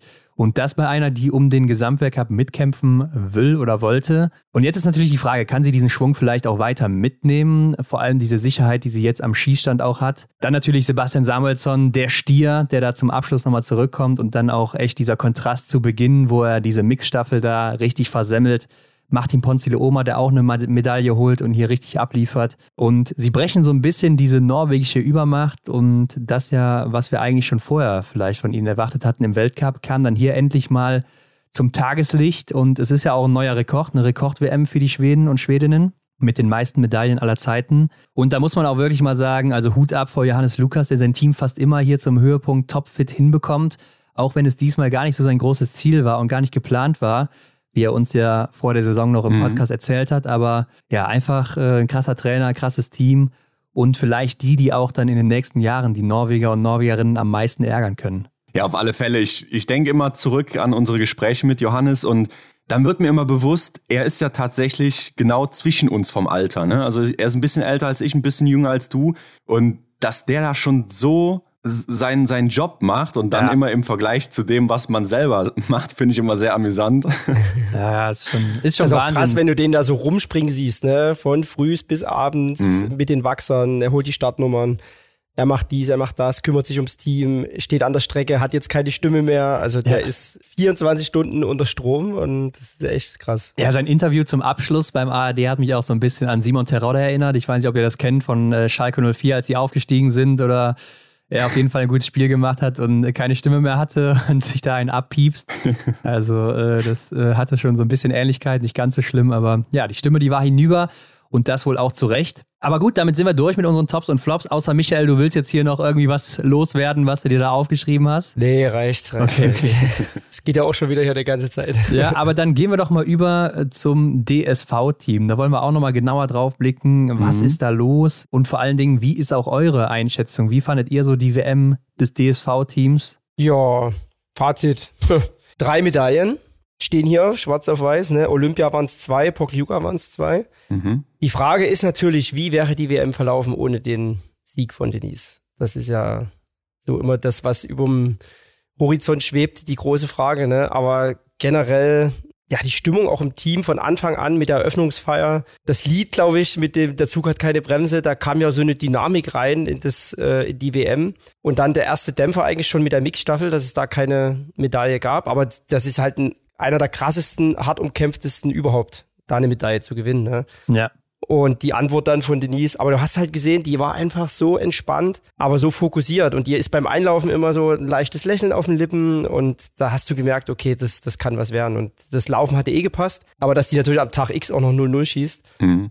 dann ist es natürlich eskaliert. Ne? Und da hat man schon so ein bisschen die Hoffnung gehabt, dass es genauso weitergeht. Es war echt schwierig für viele, war es eine krasse Wiederauferstehung, nee, nicht Wiederauferstehung, aber so eine Neuentdeckung mit Sophia Schneider, mit äh, Hanna Kebinger, die hier eine krasse WM abziehen, Justus Strelo, der jedes Mal in den Top 15 war, Mhm. ähm, Johannes Kühn, der einen krassen Sprintverfolger macht, äh, Navrat, der aus dem Nichts eigentlich einen super äh, Einzel macht, der ja sogar für den Massenstart qualifiziert wäre, gewesen wäre, durfte dann aber leider nicht starten. Ja, krass, aber am Ende äh, stehen die Männer seit 1976, ne? Ohne Medaille da. 1976. Ich habe auch so eine Meldung im Radio bei uns gehört. Ähm, Ron, hast, hast du es nicht gehört? 1976. seit, seit, das Hä? war eine, eine sehr, sehr hohe Zahl. Seit Ähm. 1976 das erste Mal die Männer ohne Medaille. Ach so, das Bei der- erste bei Mal der ohne. WM. Okay. Ich habe gerade verstanden, wir hätten seit 1976 keine Medaille geholt bei den Männern. Das ist natürlich Quatsch. nee, nee, nee. Also, da wäre mir jetzt noch Also ein bisschen was anderes schon eingefallen. Da kamen natürlich so viele Umstände dazu. Ne? Bei Benny halt das, das erste Rennen, die Mixstaffel. Da hat er sich nicht wirklich erholt. Mhm. Sprint ging in die Hose, Verfolger war dann wieder gut. Da kam er so langsam wieder in, Fahr in Fahrt, äh, macht einen guten Einzel. Roman war auch, ja, enttäuschend ist das falsche Wort, aber er hat sich, glaube ich, auch ein bisschen mehr vorgenommen. War schwierig. Aber da war es eh absehbar, ne? dass es bei den Männern um eine Einzelmedaille echt schwierig wird. Also das, das, Ja. da sind wir uns, glaube ich, einig. Ich hatte vielleicht gedacht, so die letzte Hoffnung bei Benny Doll im Massenstart, ne, gerade weil er sich eben durch den Einzel auch wieder vielleicht Selbstbewusstsein angeeignet hatte, was zurückgekommen ist. Und da hatte ich gedacht, hm, in Antolz hat es ja auch schon mal gegen Johannes geklappt, ne? Warum nicht auch jetzt hier zu Hause? ja, wobei in Aber Antolz muss man auch sagen, waren es 20 Mhm. Sekunden Vorsprung oder so. Ne? Also das ist Ja, wie gesagt, bei Männern war es schwierig. Da gab es die, die, also Justus, die ich genannt habe, die haben sich top gezeigt. Kebinger, Schneider, die da aus dem Nichts irgendwie. Ich fand auch die Szene ganz cool von Janina Hettich-Walz, die im Ziel geheult hat bei der Staffel, die nicht Ja. gestartet ist, aber Stimmt. zeigt auch wieder das Teamgefüge, das war wirklich gut. Ja. Es hat, glaube ich, auch nicht alles materialmäßig gepasst. Da gab es ein paar Interviews, die waren sehr kritisch. Mhm. Und da habe ich auch aufhorchen lassen. Also das hat man gar nicht so gesehen. Äh, ich meine, du wirst natürlich nicht Weltmeisterin mit dem schlechten Ski. Aber die Aussagen waren eben, dass es bei den Damen hier und da gut gepasst hat. Aber die Männer waren teilweise sehr unzufrieden. Hat man auch bei uns in den Laufzeiten gehört, ne? die ja, waren jetzt nicht so die besten. Ne? Und das gehört natürlich dann alles zusammen. Wenn das Material nicht so funktioniert, äh, dass dann die Leistungen natürlich drunter leiden. Klar, aber ich würde sagen, es hätte auch mit besserem Material nicht wirklich zu einer Medaille gereicht. Also da waren auch die Schießleistungen gerade bei den Männern zu schlecht und äh, da war man schon auch zu weit weg dann insgesamt. Äh, wenn man jetzt aber nochmal zurückblickt, du hast gesagt, äh, 21 gab es natürlich dann eine Medaille auf der Pokeljuka, das war an Pfeiffer, Silber Ja. im Einzel, also der ist ja auch nicht mehr dabei. Und in Antolz gab es halt nur die Staffelmedaillen für die Männer.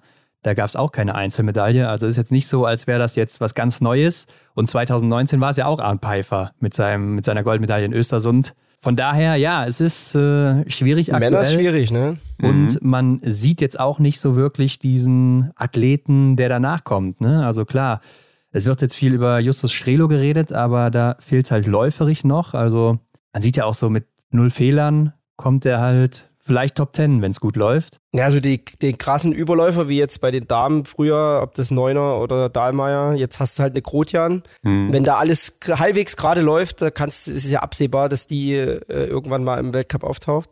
Aber bei den Männern ist es natürlich das Feld generell schwieriger. Ne? Selbst im IBU Cup, da ist alles norwegisch dominiert. Bin jetzt mal auf die JWM gespannt. Die ist ja nächste oder übernächste Woche in Kasachstan. Die Ja. EM, die Union-EM, da gab es, glaube ich, auch eine Medaille bei den Männern. Müsste ich lügen, müssen wir nochmal nachgucken. Sah die letzten Jahre auch nicht so besonders aus, muss man sagen. Ja, es ist halt jetzt nicht der, wo du sagst, okay, Riesentalent, ähm, der wird's machen. Ne? Das, das ist einfach so. Klar, man hatte jetzt äh, Philipp Lipowitz, Max Barschewitz waren so, die die letzten Medaillen geholt haben. Danilo Riedmüller, äh, Simon Kaiser natürlich auch, der oben mal mit dabei war. Ja. Äh, Und bei den Männern sind die Athleten ja alle schon so ein bisschen älter. Ne? Also Roman Rees, der wird jetzt auch schon 30. Ja. Und Johannes Kühn ist ja auch schon über 30. Ja. Ja, also da ist jetzt keiner mehr, der wirklich jung ist. Mhm. Auch Sophia Schneider und Hanna Kebinger sind auch schon 25 und werden jetzt 26 dieses Jahr. ja, keine Küken mehr eigentlich, ne? Nee, Ja. also wenn du dir dann halt einen Niklas Hartwig anguckst, der 22 ist, ein Giacomel, Giacomel. oder Ami, Amy Baserga, die auch 22 sind, Rebecca Passler 21, Hanna Auchenthaler 21, das ist schon ein anderes Alter, ne? Ja, da kannst du in den nächsten Jahren, hat ja auch Felix Bitterling irgendwo in dem Interview gesagt, dass man schon äh, nicht nur ein Jahr, sondern zwei, drei Jahre Geduld braucht, vor allem bei den Männern. Auf jeden Fall. Ja, und dann, wenn natürlich jetzt absehbar irgendwann Benny aufhört und äh, Denise, Ja. wird sportlich. Ein weiteres großes Thema dabei ist ja auch die Schießzeiten, die Range Times. Im weltweiten Vergleich muss man sagen, ist man hier schon echt schlecht unterwegs. Jetzt mal Franziska Preuß, Anna Weidel, Justus Strelo ausgeklammert. Also da hängt man schon deutlich hinten dran. Und Michael, du warst ja einer der schnellsten früher. Ich habe mal geguckt, du warst von 2004 bis 2006 der schnellste Schütze. Yeah. Da fragt man sich natürlich erstmal, warum Ja. und warum ist man heute nicht so schnell in Deutschland unterwegs wie in anderen Ländern überall. Wo habe ich das denn jetzt so schön gehört? Ach hier, eure Konkurrenz, das Doppelzimmer mit Arne Ja. und Erik habe ich gehört. Und der hat es eigentlich auf den Punkt gebracht, der Erik. Hm? Vielleicht habt ihr das auch gehört. Der hat ja auch gesagt, das ist ja teilweise erschreckend, wenn du im Deutschlandpokal oder im IBU Cup guckst, wie Handlungsabläufe funktionieren bei den Sportlerinnen und Sportlern. Das ist Ja. ja, wirklich boah, unirdisch. Und genauso wie es Erik beschrieben hat, ich habe mir als Kind oder als Jugendlicher YouTube-Videos angeguckt von damals Als Kind eben wahrscheinlich nicht, nee. Mein Video. My Video. Als Jugendlicher. Mein Spaß oder wie hieß das?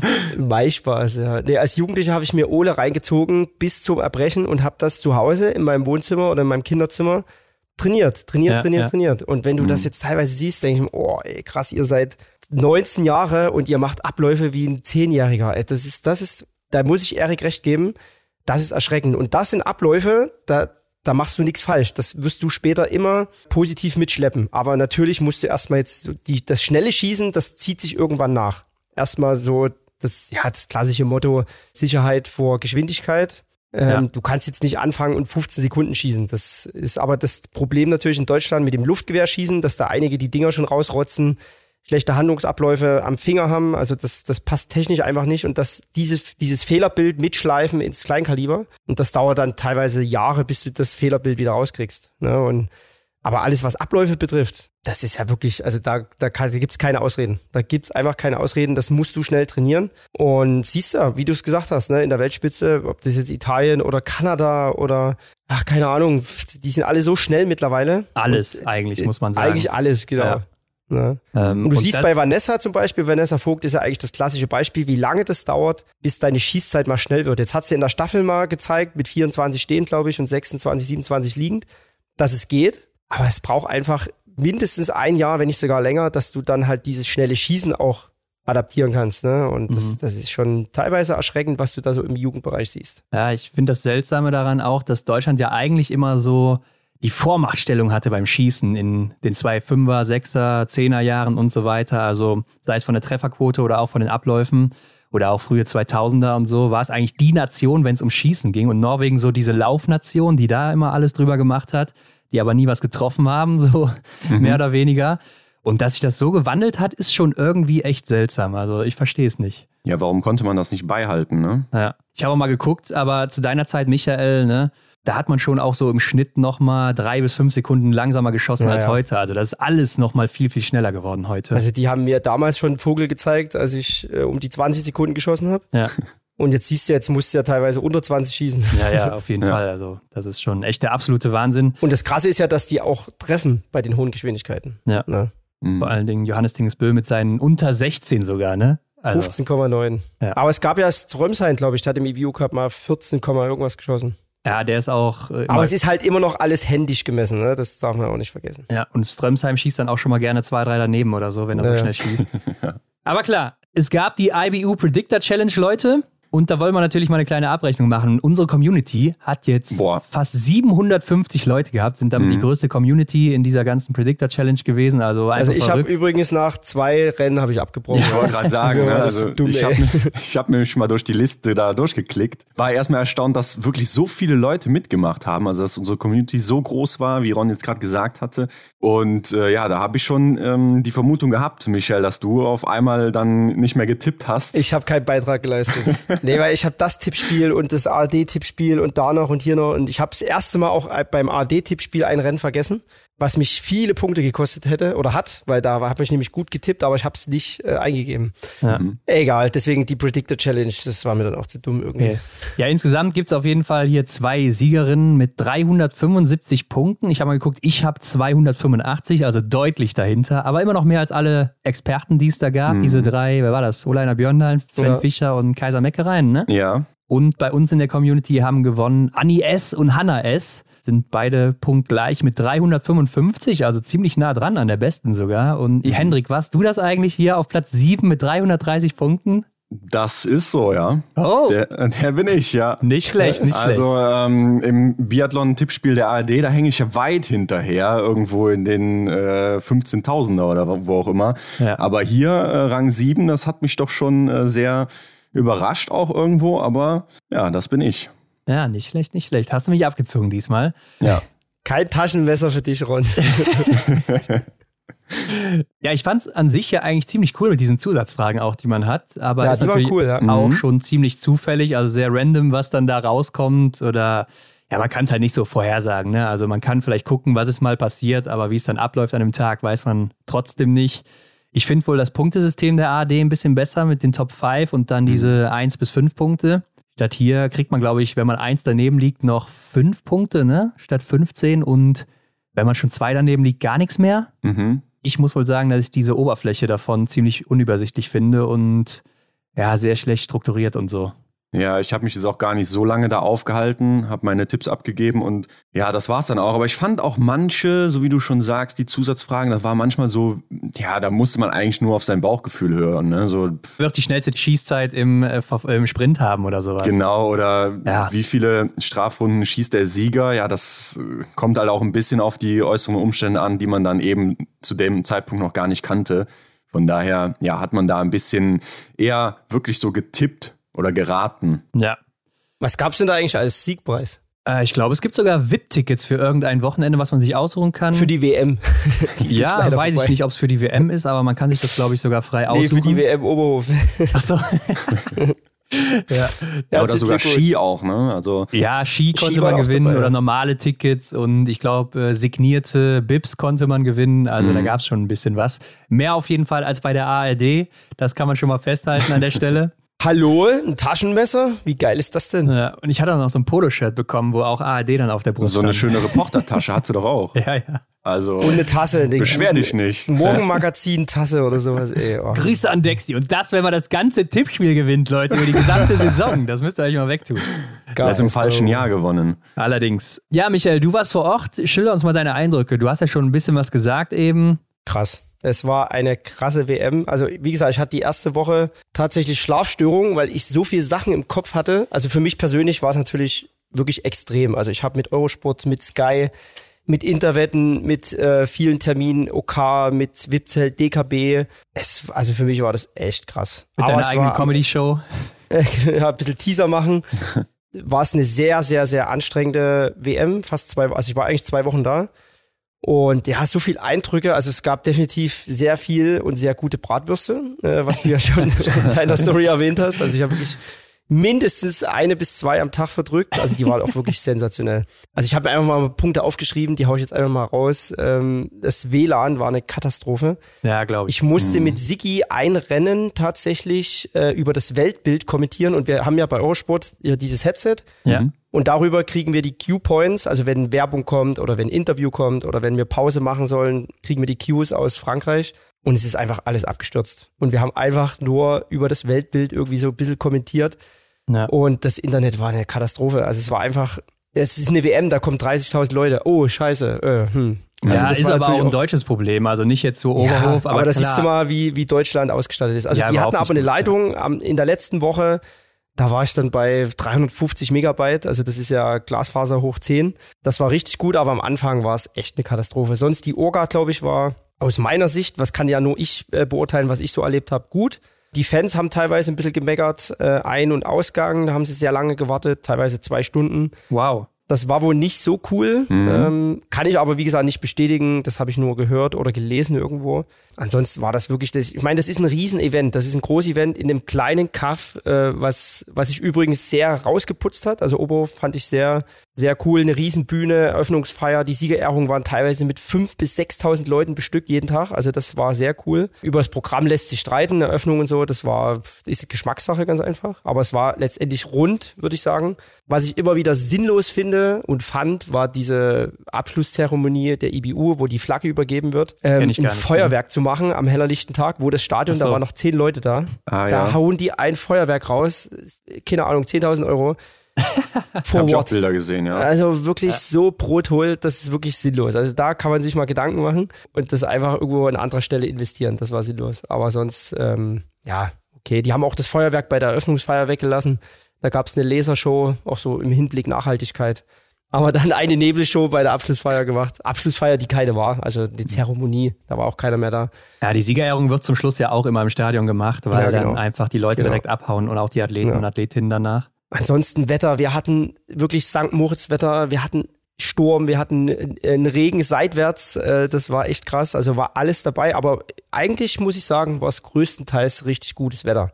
Und das ja. habe ich ja vor der WM schon gesagt. Ne? Februar ist tendenziell das Wetter besser. Und alle Rennen konnten gemacht werden ohne Probleme. Also ohne Probleme nicht, aber konnten durchgezogen werden. Samstag, äh, die Staffeln standen eigentlich zu 99 Prozent vom Abbruch, weil der Fürster gesagt hat, nee, das, ist, das Risiko ist zu hoch, die Bäume können umstürzen und dann gab es dann doch wirklich vom lieben Herrgott ein Einsehen und der hat die Orkanböden ein bisschen runtergeschraubt, einen Föhn ausgemacht. Alle Rennen super funktioniert, äh, Strecken waren teilweise und nicht teilweise, die waren sehr gut für die Bedingungen. Mhm. Äh, erschreckend war, was, was ihr vielleicht auch gelesen habt, ähm, der erste Trainingstag ja, war, ja. muss eine Katastrophe gewesen sein. Also mhm. auch da nochmal an Oberhof, bitte, wenn Dienstag Training ist, nicht erst am Montag anfangen aufzubauen. Okay. Also, das ist wohl immer so, oder? Sehr, es ist jedes Jahr das Gleiche. Mhm, ja. Und da kannst du mit der Wand reden, da kriegst du mehr Antworten. Das ist, äh, ja. Ja, die Norweger Ansonsten auch danke nochmal, dass ich äh, wirklich mit vielen Leuten, wir haben ja die Teaser da gedreht, ähm, wir durften überall hin, die haben uns alle Türen und Toren geöffnet, die haben uns geholfen. War sehr, sehr cool. Ähm, das Essen, die Verpflegung war wirklich sehr gut im Mediazelt. Das, da gibt's gar nichts zu meckern. Fans waren alle gut gelaunt. Ich war mal in dem Hüttendorf oben. Das hat man ja, glaube ich, auch gar nicht gesehen, oder? Gab es nee. da mal einen Vorbericht? Nee. Ich habe da mal für Eurosport was gedreht, habe da mit Fans die Zug, der Zug hat keine Bremse, auf fünf Sprachen, also ich musste fünf Fangruppen finden, was gar nicht so einfach war, weil irgendwie nur Deutsche da waren. Ja. Aber ich habe dann Schweden, Tschechen, Franzosen, Norweger, Schweden, glaube ich, die habe ich gefunden. Mhm. War ganz lustig. Und deswegen war ich mal in dem Hüttendorf. Das war sehr, sehr cool. Ähm, da gab es vom ZDF äh, Sportschaustudio alle möglichen äh, Hersteller haben sich da breit gemacht. Es gab Verpflegung ohne Ende. Es hat überall lecker geduftet. Das kam, glaube ich, sehr gut an. Es gab gutes Trinken, gutes Essen. Das, das hat gepasst. Dann mit mir natürlich nochmal die Challenge mit äh, Gaga, Gabriel Clemens, der war da. Das war meine Idee, mein Wunsch und es hat am Ende auch funktioniert, dass der da war. Kam richtig gut an. Das ist der Dartspieler, ne? Genau, der mhm. Dartspieler, der im Halbfinale im Eli Pelli bei der WM war. Der einen riesen Hype ausgelöst hat und das hat man auch gemerkt. Ansonsten muss ich sagen, war es wirklich eine richtig geile WM. Was mir auch so im Hinterkopf bleibt, war die WM, äh, die, die Aktion am Valentinstag. Da gab es Fans, die wurden überrascht von mir mit vier VIP-Tickets am Eingang. Mhm. Und da Hab ich gesehen, um, ja. Da war ich um acht, glaube ich, mal gucken. Da standen schon die ersten, die Tore wurden geöffnet um 9.30 Uhr, nee, um 10 Uhr, Entschuldigung, um 10 Uhr wurden die geöffnet und um 14.30 Uhr war Start. So. Ja. Und da stehen die ersten um 7 Uhr, 7.30 Uhr, stand da so eine Frau ganz allein und die hatte Karten für den Bürgstieg, die stand da mit ihrem Mann und noch eine andere Frau. Und denen habe ich die VIP-Tickets geschenkt, die haben sich so gefreut, das war echt cool. Also auch so kleine Geschichten ne, drumherum. Aber alles im Allen, muss ich sagen, war es eine sehr anstrengende WM, aber das bleibt definitiv hängen. Ja, du lieferst ja auch immer zwei Wochen dann ab, muss man wirklich sagen. Hast ja letztes Jahr in Peking auch schon so ähnlich gemacht. Aber ja, und das ist aber nochmal ein Unterschied, ne? ob ja. du halt irgendwo in dem Studio in München bist Wollte oder halt sagen. wirklich vor Ort. Ja. Und das hast du auch gemerkt, nicht nur bei mir, das hast du bei allen gemerkt. Auch Sigi, der jetzt lange nicht draußen war, der hat das richtig genossen. Wir wurden überall, egal wo, herzlich willkommen gehießen und das, das hat einfach Eindruck hinterlassen. Und wenn du halt vor Ort bist, ist das nochmal eine andere Hausmarke. Das, also wie gesagt, rundum von fünf Sternen würde ich ja, viereinhalb, vier, drei Viertel vergeben. Also vielen Dank nochmal für den wow. Tiefler gerade an der Stelle mit dem vor Ort sein. Ja. Aber ich bin schon ein bisschen enttäuscht, Michael, denn du weißt, wir haben es großartig angekündigt hier im Vorhinein, das Triell am Burgs. Wir wollten es alle sehen. Du gegen Erik Lesser, gegen Arndt Pfeiffer. Arndt hat uns auch noch gesagt, ja, er wäre eigentlich dabei und würde mhm. mitmachen. Und was ist passiert? Gar nichts. Ich hebe den Finger, den virtuellen. Erik Lesser, der ja anscheinend alles verdattelt, habe ich geschrieben, Samstag, Triell, mach mal los. Für Salomon auch so ein bisschen Werbung machen und so, okay, alles klar. Ich stehe im Stadion, du hast ja diese TV Expert Time, die war immer von, oder an dem Tag von 9.30 Uhr bis 10.15 Uhr. Ich stehe da, schick ein Bild, Erik, wo bist du? Ja, wir haben gerade Meeting. Okay. Arndt geschrieben. Arndt wusste von gar nichts, weil ich Erik beauftragt hatte, ihn zu instruieren. Und so ging das hin und her. Am Ende war die Zeit vorbei. Kein Erik da, kein Ant da. Hm. Machen wir es Sonntag, okay? Sonntag hingefahren, Bürgstieg gesperrt. Konnten wir es auch nicht machen. Und die beiden waren ja anscheinend auch so gestresst. Also das war schwierig für die, da irgendwie Zeit zu finden. An mir lag es nicht. Könnt ihr euch äh, an anderer Stelle beschweren. Okay. Ich hätte es gerne gemacht. Da musste ich halt gegen den, ja, vielleicht habt ihr den auch mal gesehen im Bild. Äh, ja, den, so ähm, hier, wie heißt Schornsteinfeger. Ja, genau, genau, habe ich gesehen. Der hat gesagt, komm, wir rennen jetzt mal hier gegeneinander hoch.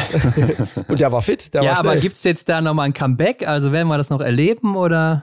Keine Ahnung. Mann, also Mann. diese Saison wahrscheinlich eher nicht, weil keiner von uns äh, gleichzeitig vor Ort ist. Ja, riesige Enttäuschung. Der, riesige schade. Enttäuschung. Riesige Enttäuschung. Hätten wir gern gesehen. Ah, die hatten wahrscheinlich einfach nur Schiss. Die hatten einfach nur Schiss vor mir, ja. dass ich die im Grund und Boden gesprintet hätte. Aber, naja. Ich glaube auch, ich glaube auch. Ganz ehrlich, ich glaube es auch. Aber okay, richten wir den Blick nach vorne, Leute. Das finale Trimester steht an. Nove Mesto, Östersund und der Holmenkollen zum Abschluss. Die letzten sieben Einzelrennen hier und dann gibt es nochmal Mixstaffeln und auch einmal noch die normalen Staffeln. Mhm. Und was steht auf dem Spiel, Leute? Natürlich der Kampf um die Kristallkugeln. Es gibt hier auch noch mal einen Einzel, was ungewöhnlich ist, in Östersund nämlich. Viel Spaß, haha. Könnte es sogar noch mal eng werden für Johannes Dingesbö, wenn es da um das rote Trikot geht und um diese eine Kugel. Denn mhm. da ist der Vorsprung logischerweise nicht so groß bei zwei Rennen, die es erst gab und wo er einmal Zwölfter wurde. Und ich persönlich, Leute, ich liebe ja diese Phase zum Abschluss. Ne? Man merkt so, dass bei den Athleten oft so ein bisschen Druck weggeht nach dem Großereignis. Man spürt das irgendwie. Und dadurch erlebt man auch häufiger nochmal Überraschungen, die man vorher nicht so gesehen hat. Äh, Michael, wie war das immer für dich so zum Abschluss nochmal, dieses letzte Trimester damals? Das letzte Trimester, das war immer hart. Allem nach so einer WM, wo jetzt, glaube ich, alle am Krückstock gegangen sind. Da fällt mir auch wieder eine Szene ein von Denise nach der Staffel. Die stand da eine Dreiviertelstunde in der Mixzone komplett durchgenässt. Und dann komme ich noch angeschissen mit meinem Apps des Tages und dann sagt sie, ah, ich habe einfach keinen Bock mehr, ich will jetzt hoch, ich muss noch zur Pressekonferenz, ich muss noch dahin. Und du siehst ja, dass alle irgendwie jetzt auch wahrscheinlich irgendwie angenockt sind oder waren. Da wird es vielleicht auch einige äh, erwischt haben jetzt, die krank sind. Die Zeit ist auch nicht so lang. Nächste Woche geht's ja schon los. Mhm. Ja. Und ich habe mich aber immer drauf gefreut, weil halt eben aufgrund dessen, dass alle angenockt sind, ich das irgendwie als Chance, Chance gesehen habe, da nochmal zu liefern. Und so wird es einigen gehen und die Abstände, du hast gesagt, also da, da geht noch in ein paar Disziplinen geht noch was. Aber klar, Gesamtweltcup, also bei den Männern 219 Punkte Vorsprung. Und bei den Frauen sind es aber nur 76. Das wird interessant, ne? Das denke ich ja. auch, dass jetzt gerade die Zeit dann kommt, wo vielleicht auch ein paar Sachen passieren, mit denen man vielleicht nicht direkt gerechnet hätte. Und das spielt äh, der Spannung äh, in, im Feld der Frauen auf jeden Fall den Ball zu. Also da wird es nochmal richtig interessant. Auf alle Fälle. Und du hast sieben Einzelrennen, da gibt es viele Punkte zu verdienen. Und es wird aber nochmal hart. Du hast es angesprochen, der Einzel in Östersund. Viel Spaß dabei. Drei Rennen hintereinander vor allen Dingen. Mhm. Ja. Also das wird nochmal ein knackiges Finale auf alle Fälle. Ja, ich glaube auch, vielleicht sind die ersten drei Plätze bei den Männern schon ziemlich safe. Also Johannes Dinges Bös, Diola Holm Lagreit und Wettle Schorster Christiansen haben ja schon, ja, also gerade jetzt Wettle nicht so einen Riesenvorsprung, aber schon einen größeren Vorsprung auch. Und ja. äh, ich habe mal geguckt, Johannes Dinges Bö, der bräuchte noch vier Siege, dann ist er durch, wenn auch Stühler immer Zweiter wird dann in den Rennen. Mhm. Also ist schon sehr wahrscheinlich, dass er sich das Ding auch irgendwann dann holt und äh, Stühler muss ja dann auch performen. Also ja. müsste immer. Da hast da du noch sein. das Thema, Thema Reiserei, weil Viele müssen ja wieder zurück nach Novo Mesto. Für die Europäer ist es okay, aber dann wieder hoch nach Östersund, wieder nach ähm, Oslo. Das Thema Reiserei darfst du auch nicht unterschätzen. Ja. Also das wird schon nochmal ein richtig fettes, hartes Trimester. Ja, ich könnte mir auch vorstellen, dass jetzt so Leute wie äh, Ponzile Oma noch mal ein bisschen höher kommen. Äh, Kantor Fiormaillet ist aktuell Vierter. Ich könnte mir auch vorstellen, dass er das hält, weil er einfach irgendwie trotzdem konstant ist, auch wenn er nicht so stark ist wie letztes Jahr. Und mhm. ich könnte mir auch vorstellen, dass ein Sebastian Samuelsson sich hier noch die Top 5 holt. Also der ist aktuell 13., aber ist gar nicht so weit bis dahin und der war ja jetzt sehr gut unterwegs. Ich habe auch nochmal geguckt, vielleicht sogar Denise Herrmann fehlt ja zur Hall of Fame nur der Gesamtweltcup. Ja. Dann wäre sie eine Kandidatin, naja. aber das ist zu weit weg. Ähm, das sind ganz paar Punkte, ne? Auch wenn sie jetzt ein ja. richtig krasses Trimester hinpfeffert. Ich meine, Elvira Oeberg, die ist angenockt. Weiß man auch nicht so richtig. Simon muss man sehen. Ja, sie, bei Julia Simon könnte ich mir sogar vorstellen, dass sie noch so ein paar Rennen einkassiert, wie eben der Sprint, wo sie dann in Oberhof Zehnte wird und dadurch ordentlich Punkte verliert. Da glaube ich, vielleicht hat sie hier, hier und da mal wieder so einen Tag. Auf der anderen Seite denke ich, Elvira Oeberg, da könnte vielleicht auch ein bisschen Frust mit dabei sein, gerade aufgrund der verpassten WM-Rennen, wo sie dann eben die Medaille hätte vielleicht gewinnen können. Und dass sie jetzt denkt, äh, jetzt hole ich mir dann halt das Ding, ne? Also ich setze weiter auf Elvira, muss ich sagen. Und mhm. ich glaube auch, dass sie sich jetzt erholen konnte und dann. Sie hat noch gar nicht ihr Potenzial gezeigt, was sie eigentlich drauf hat in diesem Winter. Und ich glaube, das fehlt noch. Und trotzdem ist sie zweite und relativ nah dran. Also ich denke, da können wir noch was erwarten. Ich denke, Denise wird sich noch Platz drei holen können, aber mehr ist nicht mhm. drin. Äh, Lisa Vitozzi ist mir so ein bisschen zu unkonstant, ne? hat auch schon 170 Punkte nach vorne. Äh, da sind immer mal so Ausrutscher dabei, wie jetzt im Massenstart auch. Und Doro sah auch nicht mehr so fit aus, die aktuell vierte ist. Ich denke aber, dass auch Ingrid Landmark-Tandrevold und Hanna Oeberg nochmal ein bisschen aufholen werden. Gerade Hanna Oeberg natürlich, die jetzt wieder in ganz guter Verfassung ist. Und was interessant ist natürlich, das Blue Bib bei den Männern. Ne? Also ja, das ist jetzt mittlerweile Niklas Hartwig gegen Tommaso Giacomel. Die sind nur 25 Punkte auseinander. Und Philipp Feld Andersen hat man sehen können, der ist gerade in Kenmore beim IBU Cup. Ja. Also der ist da wahrscheinlich raus, unser großer Favorit, den wir vorher mhm. ernannt hatten. Ja, also der Schweizer oder der Italiener, die werden das wahrscheinlich hier unter sich ausmachen. Ja, sonst ist ja auch nur noch Sebastian Stalder drin, der hinter Andersen gerade platziert ist ne, und das aber dann auch schon mit einem guten, äh, guten Rückstand. Von daher, das wird einer der beiden werden. Ja.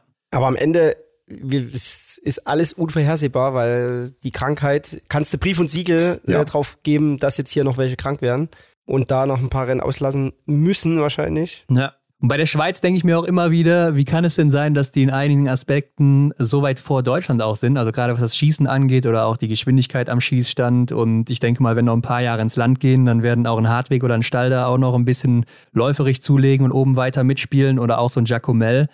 Und äh, ja, da muss Deutschland auch erstmal gucken, wie sie da nochmal den Anschluss an diese beiden Länder halten kann. Ja, und ich habe auch mit Niklas ein bisschen länger gequatscht. Der sagte auch, also die Konstellation jetzt, die haben ja einen neuen Athletiktrainer. Das ja. wusste ich auch nicht. Das ist nämlich der alte Trainer von Colonia.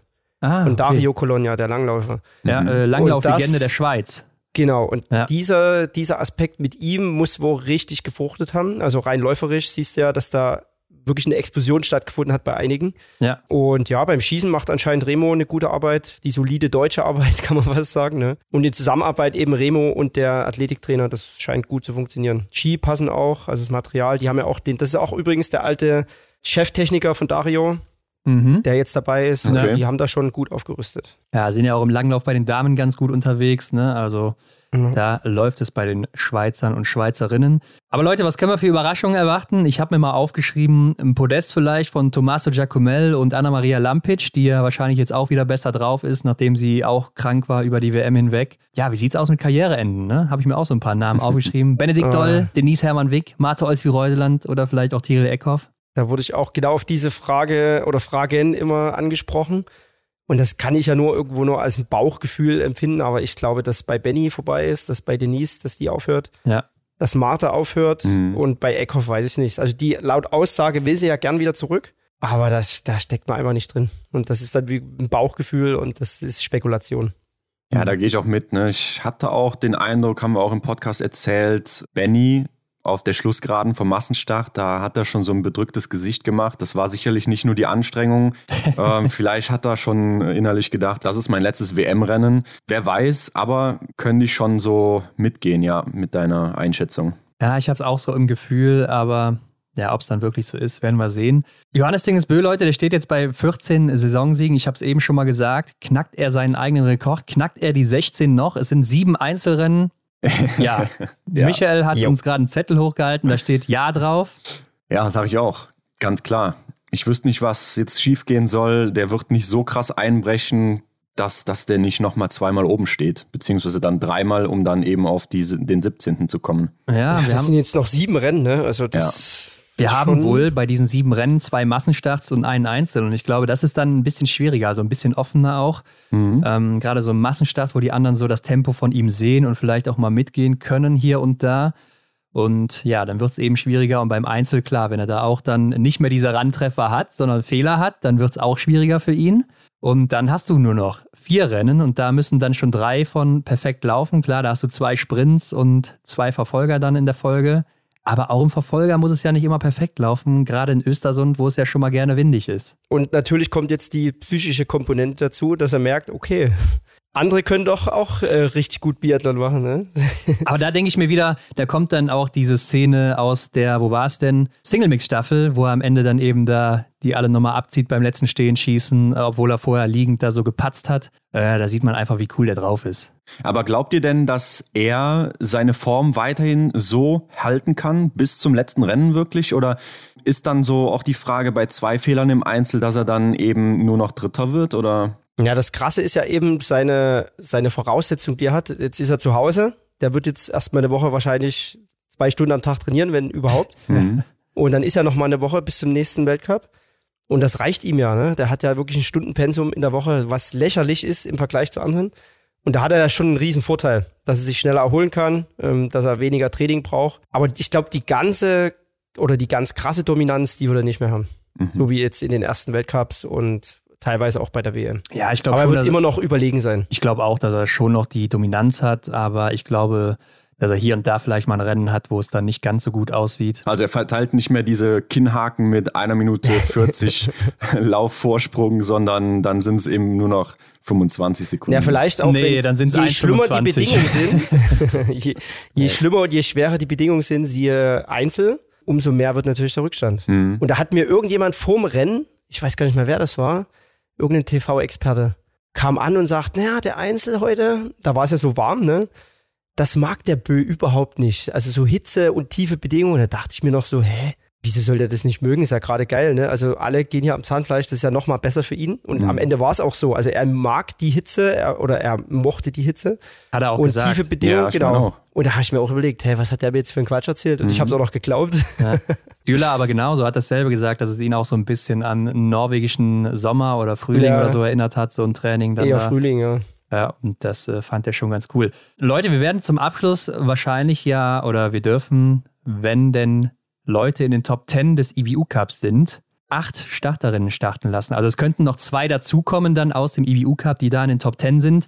Und ich habe da mal nachgeguckt, da haben wir aktuell bei den Frauen auch Selina Grozian auf drei, dann Vanessa Hinz auf fünf, gut, die wird nicht mehr dabei sein. Dann mhm. haben wir aber Marion Wiesensater auf neun und Lisa Spark auf elf. Äh, bei den letzten beiden wird es dann natürlich ein bisschen schwieriger. Und bei den Männern haben wir Lukas Fratscher auf drei, der sieht da auch ziemlich safe aus. Äh, Philipp Horn auf sieben, Dominik Schmuck auf acht. Ja, die müssen noch ein bisschen aufpassen. Marco Groß auf zwölf. Äh, der könnte da vielleicht auch noch reinrutschen, aber wie gesagt, es gibt nur diese zwei Plätze. Und die müssten sich ja jetzt dann in Kenmore, beziehungsweise am letzten Wochenende, waren jetzt schon die Rennen und dann jetzt am nächsten Wochenende werden dann nochmal die letzten Rennen sein. Da müssten die natürlich dann auch nochmal gucken, dass sie dabei sind und dann könnten wir nochmal zwei Leute sehen da, ne? Ja, also Schmuck, Fratscher, Horn und Kaiser sind ja auch drüben bei den Männern. Bei den Frauen weiß ich nicht ganz genau, wer da ist. Mhm. Äh, bei den Aber Frauen auf jeden Fall Lisa Spark habe ich schon gesehen. Ja, genau, die hat einen Post gemacht. Aber Selina Grozian müsste ja eigentlich auch da sein. Aber Grotjan habe ich jetzt auch schon viele Stimmen gehört, die werden wir definitiv im Weltcup sehen. Vielleicht sogar vor Oslo. Ah, okay. Aha, also Novo Mesto natürlich interessant. Aber das ist wirklich nur ein Vielleicht, aber wir mhm. werden sie definitiv sehen. Aber ist das nicht taktisch wieder relativ fragwürdig, wenn man auch sieht, wo sie im IBU Cup steht und dass sie vielleicht gewinnen könnte und dann die siebte wäre am Ende der nächsten Saison? Ja. Sie hat nur 30 Punkte Rückstand ne, auf Rang 2. Ja, gut, Rang 2 bringt nicht viel, aber Rang 1 dann eben, ne? Aber du siehst ja, das ist halt wieder so ein, wahrscheinlich so ein Jahrhunderttalent, dass du mit 18 diese, die könnte ja noch bei der Jugend starten. Ich habe mit Peter Sendel da mal gequatscht. Er hat auch gesagt, das ist einfach krass. Also die ist 18 ja, ja, Jahre klar. und die gewinnt bei den Frauen. Ja. Ne? Nicht irgendwie bei einer JWM, sondern bei den Frauen drei Medaillen bei der EM. Läuft da Bestzeiten und das ist, da siehst du einfach, dass da ein Megatalent schlummert. Ja. Also ich hätte sie jetzt echt nochmal nach Canmore geschickt und dann zum Abschluss mit nach Oslo, aber gut. Äh, wenn es so ist, dann ist es vielleicht jetzt eben so. Aber Leute, lasst uns noch gerade auf Nove Mesto blicken. Nove Mesto, nach zwei Jahren sind wir wieder zurück im Weltcup in Nove Mesto, ist letztes Jahr ausgefallen. Davor gab es das Doppelwochenende oder die Doppelwoche, Corona-bedingt. Ähm, wir haben am Donnerstag und Freitag die Sprints, Samstag Verfolger und Sonntag dann die letzten Mixstaffeln mit den Entscheidungen. Da gibt es ja auch eine Wertung. Und das Ganze fängt relativ spät an unter der Woche. Ne? 16.10 Uhr ist ungewöhnlich, ja. aber vielleicht mhm. gut für viele Leute, die arbeiten. aber klassisch Nove Mesto. Blutlichtrennen gibt es da sehr oft. Und Michael, du warst ja auch ein paar Mal da, habe ich gesehen. Ich glaube, dreimal insgesamt. Ne? Warst sogar einmal Sechster da im Verfolger 2016 mit 20 Treffern. Für Wow. Belgien, ja. Da habe ich Rastukujevs noch weggeputzt. Einmal bist du nicht gestartet, habe ich gesehen, warst wahrscheinlich krank oder da so. war ich krank, ein Jahr später. Ja. Aber gib uns mal ein paar Insights. Wie ist da so auf der Strecke? Wie ist der Schießstand? Was meinst du? Also als erstes habe ich mir aufgeschrieben, Stimmung äh, Ruhpolding plus Oberhof und ein Smiley dahinter. Ja, ich habe gesehen, die haben 20.000 Leute im Stadion. Wo wir das erste Mal alle waren in äh, Novo Mesto, da haben wir die Welt nicht mehr verstanden. Mhm. Ja. Also es ist krank. Was da, du kannst wirklich am Schießstand, wenn da die Tschechinnen oder Tschechen kamen, du hast nichts mehr, also du konntest reden und du hast einfach nichts verstanden. Also Ja. das war richtig krass. Da war natürlich noch ähm, Kukolova und Schlesinger und Morawetz, die Generation, die Biathlon so ein bisschen groß gemacht hatten. Ja. Das war Wahnsinn. Und ich glaube, dass da jetzt wirklich so ein kleiner neuer Hype kommt. Davidov war natürlich vorneweg. Ja. Aber auch mit den starken Tschechen bei den Männern, dass da wieder jetzt äh, die Hütte voll sein wird. Und ja, ein Riesenstadion, ähnlich wie in Oberhof, diese lange Anfahrt mit dieser Kurve hinten drin, wie im Fußballstadion. Ähm, ein sehr schwieriger Schießstand, wie ich mich so erinnere, immer Wind. Mhm. Ja, so ein bisschen unberechenbar. Dann hast du vorne noch so eine Mauer, die, die das so ein bisschen verwirbelt. Also nicht so einfach zu schießen. Die Strecke, wie ich finde, sehr harmonisch, aber extrem schwer, weil du musst vom Stadion raus, so eine leichte Abfahrtrunde. Und dann kommt es eigentlich nur noch berghoch, berghoch. Gerade der 3-3er, der Sprint, da geht es nur noch hoch. Und dann ein paar knackige Abfahrten, wo es auch schon viele Stürze gegeben hat. Dann hast du, ja, so das klassische Biathlon-Profil, kurze, kurze Anstiege hinten raus, so, ja, auch nicht so schwer, schleimig, kannst im 1-1er drüber fahren. Eine relativ entspannte Anfahrt zum Schießstand. Ja, ist eine schwere Strecke, aber alles machbar. Aber gerade hinten raus weiß natürlich jetzt nicht, wie die Wetterbedingungen werden sollen. Schnee haben sie auf alle Fälle genug. Aber wenn es da halt mal tief wird, dann wird es doppelt schwer. Aber alles im allen ein cooler Weltcup. Klingt ja nach Oberhof 2.0 irgendwie, oder? Ja, so ein bisschen, ja. Aber gehört für mich definitiv in den Weltcup-Kalender. Nächstes Jahr ist die WM dort. Also das wird auch nochmal ein Riesenhighlight. Die habe ich damals leider verpasst. Mhm. Also das wird schon, wird schon ein cooles, cooles Weltcup-Trimester. Auftakt. Aber wolltest du mit Finale, deiner Aussage zum Schießstand jetzt nochmal deine 20 Treffer aus 2016 weiter hochloben oder was? Ja, ja. Das musste erst mal machen. Ja. Da bin ich von Platz, was war ich denn da, 19 am Sprint. Und eine Woche vorher war ich ja Sechster in Pokljuka. Mhm. Ja. Genau, da hast du das nochmal bestätigt, halt, ne? Da wollte nur mal zeigen, dass das keine Eintagsfliege war. Ja. Ich erinnere mich, ich erinnere mich. Äh, Nee, also es wird schon cool. Ja. Definitiv. Ja, kann man sich drauf freuen. Ich habe mal Ja, geguckt, alle vor zwei Jahren, da gab es ja da vier Einzelrennen dann eben, dadurch, dass es Doppelwochen waren. Vier Siege von Tiril Eckhoff bei den Frauen, die ist ja diesmal nicht dabei. Bei den Männern hatten wir ein anderes Bild. Ne? Einmal Simon Detieu, einmal Tajebö und zweimal Quentin Fiormaillet am zweiten Wochenende. Und Johannes Tingesbö, der hat hier im ersten Sprint drei Fehler geschossen, im zweiten zwei und hat dann aber im Verfolger immer wieder zurückgeschlagen und ist da Zweiter geworden jeweils. Na, Taje mag die Strecke da. Der ist da auch Weltmeister geworden in Ja. Massenstadt Genau. Mhm. gegen Svensson. Ja.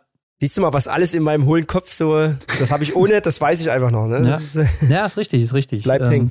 Und hier gab es ja letztes Mal auch den Staffelsieg der deutschen Männer, ne? mit Erik Lesser und Arndt Pfeiffer noch, wo Arndt Pfeiffer sich ja dann auch nach Novo Mesto verabschiedet hat in den Ruhestand, ganz still und heimlich. ist da Navrat Schluss gelaufen, kann das sein? Ja, genau. Mhm. Ja. Navrat aus dem IBU Cup hochgekommen, dann Schluss Genau. gelaufen, die Staffel ins Ziel. Ja, und Arndt Pfeiffer, der hat dann danach verkündet, Leute, das war's, ich komme nicht mehr mit nach Östersund zum Abschluss, sondern ich mache hier Schluss. Und Was? Hendrik, ich weiß nicht, ob du dich noch erinnerst, 2019, 20, da hat Denise da den Sprint haushoch gewonnen. Und das war der schnellste Sprint aller Zeiten mit unter 19 Ja. Minuten.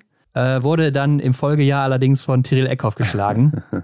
Ja, ich erinnere mich. Äh, wird natürlich an der Strecke auch gelegen haben. ja, ist ein bisschen kürzer, ne? sind 7400 Meter circa. Also ist nicht ganz lang, denn da gibt es ja auch so ein paar Toleranzen immer. Ja.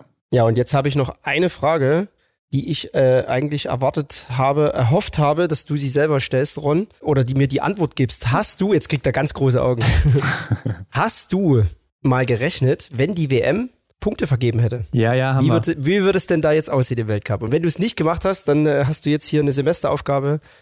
Das Wurde natürlich schon erledigt. Wurde Ja. schon? Ja, also Wenn die Folge rauskommt, dann wird man das schon auf Instagram gesehen haben. Ach, was frage ich? Okay, Ja. ich wurde doch nicht enttäuscht.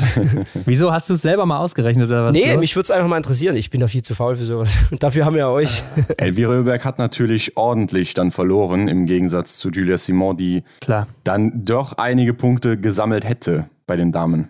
Ja, klar, du hättest da natürlich eine Gilles Simon relativ weit vorne jetzt mittlerweile mit über 1000 Punkten dann auch schon. Äh, lass mich mal gerade hier filtern. Jetzt hast du uns natürlich ein bisschen in der Kalten erwischt. Es ist zwar schon auf Instagram dann, wenn die Folge raus ist, aber wir haben es noch nicht vorbereitet. Aber Denise Hermann Wick wäre sogar Zweite aktuell. Ja, okay. Klar, Lisa Vitozzi hat natürlich auch ein Rennen verpasst, ne? Und Elvira mhm. Oeberg ganz klar drei Rennen verpasst. Also da war nicht viel los. Das wäre nämlich der Punkt, ob es Denise dann tatsächlich noch schaffen könnte, den Gesamtweltcup zu holen. Ja, nee, das sind dann schon über 200 Punkte immer noch, ne? Okay. also 250 circa. Da muss es schon sehr gut laufen und bei Julia Simon halt sehr schlecht. Mhm. Ähm, Hanna Oeberg ist dann aktuell Fünfte, wenn das so wäre. Aber ist ja eh Makulatur, weil es ja eh nicht reinkommt. Eben. Aber nur mal Interesse halber. Und bei den Herren würde sich auch nicht viel tun für vorne. Nur, dass Tajebö jetzt auf vier wäre und dann okay. recht nah an Christiansen rankommt. Oder ja, es geht, es geht. Also, kann man sich auf Instagram nochmal anschauen. Ähm, ich denke auch, äh, könnt ihr jetzt noch eure Meinung zu abgeben. Sprint geht ganz klar an Johannes Tingesbö. Aber ich erwarte auch wieder viel von Sebastian Samuelsson und Canton Fiormaillet. Der wird vielleicht auch wieder eine größere Rolle spielen, der damals hier ganz gut war. Genauso wie in Taille, dann vielleicht im Verfolger. Und ich habe mal geguckt, eine Dorothea Viera war ja viermal schon auf dem Podest in Novo Mesto und eine Julia Simon die war schon neunmal da in Einzelrennen mhm. am Start und ist als bestes 17. geworden. Wow. Also da lief es überhaupt nicht. Das habe ich auch geguckt. Die war, die mag ja. das irgendwie nicht so. Das ist natürlich interessant. Also im Sprint mit Johannes Dinesbö gehe ich mit dir mit. Ich wüsste auch nicht, was jetzt. Ja gut, man, man weiß halt nicht, wie er jetzt da mit den Situationen am Schießstand umgeht. Wir haben ja im Vorfeld zu Oberhof auch gesagt, dass er da eigentlich nicht so gut getroffen hat bislang mal schauen, was er da so macht. Also ich denke selbst, äh, wenn er in Schwierigkeiten gerät, ist er da selber verantwortlich für. Und ich glaube, die anderen haben da nicht so viel mit einzubringen, dass sie ihn da abhalten. Elvira Oeberg war damals noch nicht in Form, also nicht die Elvira Oeberg, die man aus dem letzten Jahr kannte, ja. äh, war aber auch da schon mal siebte. Und Denise Hermann Wick, schon ein Sieg, schon zweimal Zweite, auch beim letzten Mal dann eben. Also bei ihr läuft es ja generell immer im letzten Trimester ganz gut. Und ich denke, das sind so die Namen, auf die man achten sollte. Aber klar, hier gibt es auch wieder einige andere noch, die da mitmischen können und wollen.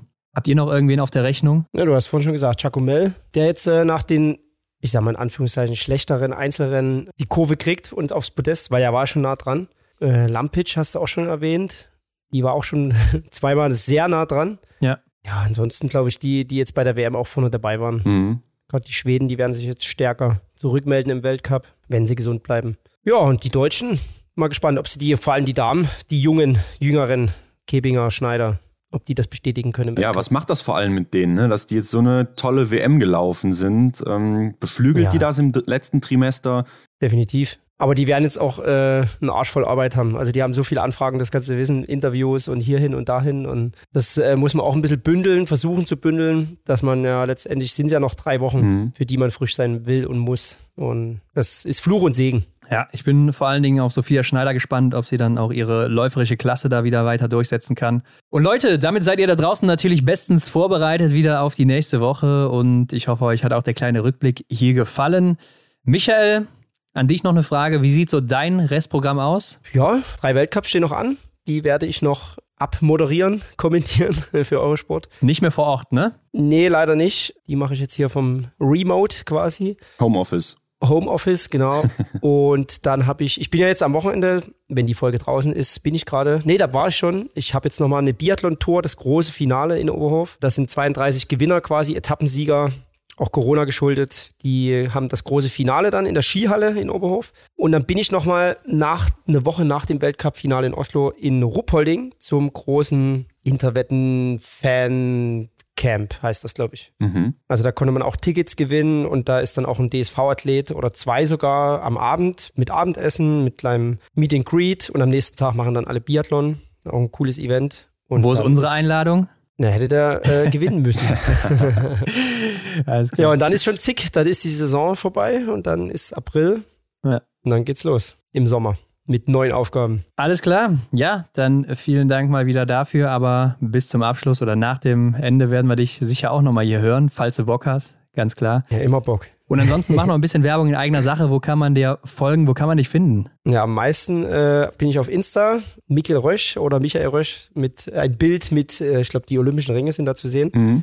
Dann habe ich festgestellt, dass äh, Facebook doch noch nicht tot ist. Da habe ich Aha. ein Video gepostet von äh, eine Parodie von Simon Eder und Lisa Hauser, das ging richtig viral. Das hatte fast 500.000 Aufrufe. What? Ja, sprich die Facebook. alten Leute nochmal an.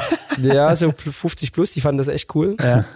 Und dann habe ich mit meinem Freund Christian Akbasade, mit dem ich bei Sky unterwegs bin, mit dem ich ja die Videos mache, einen neuen Account, der heißt mr.cas.official. Da laden wir auch mal die Videos hoch quasi. Die könnt ihr auch gerne folgen.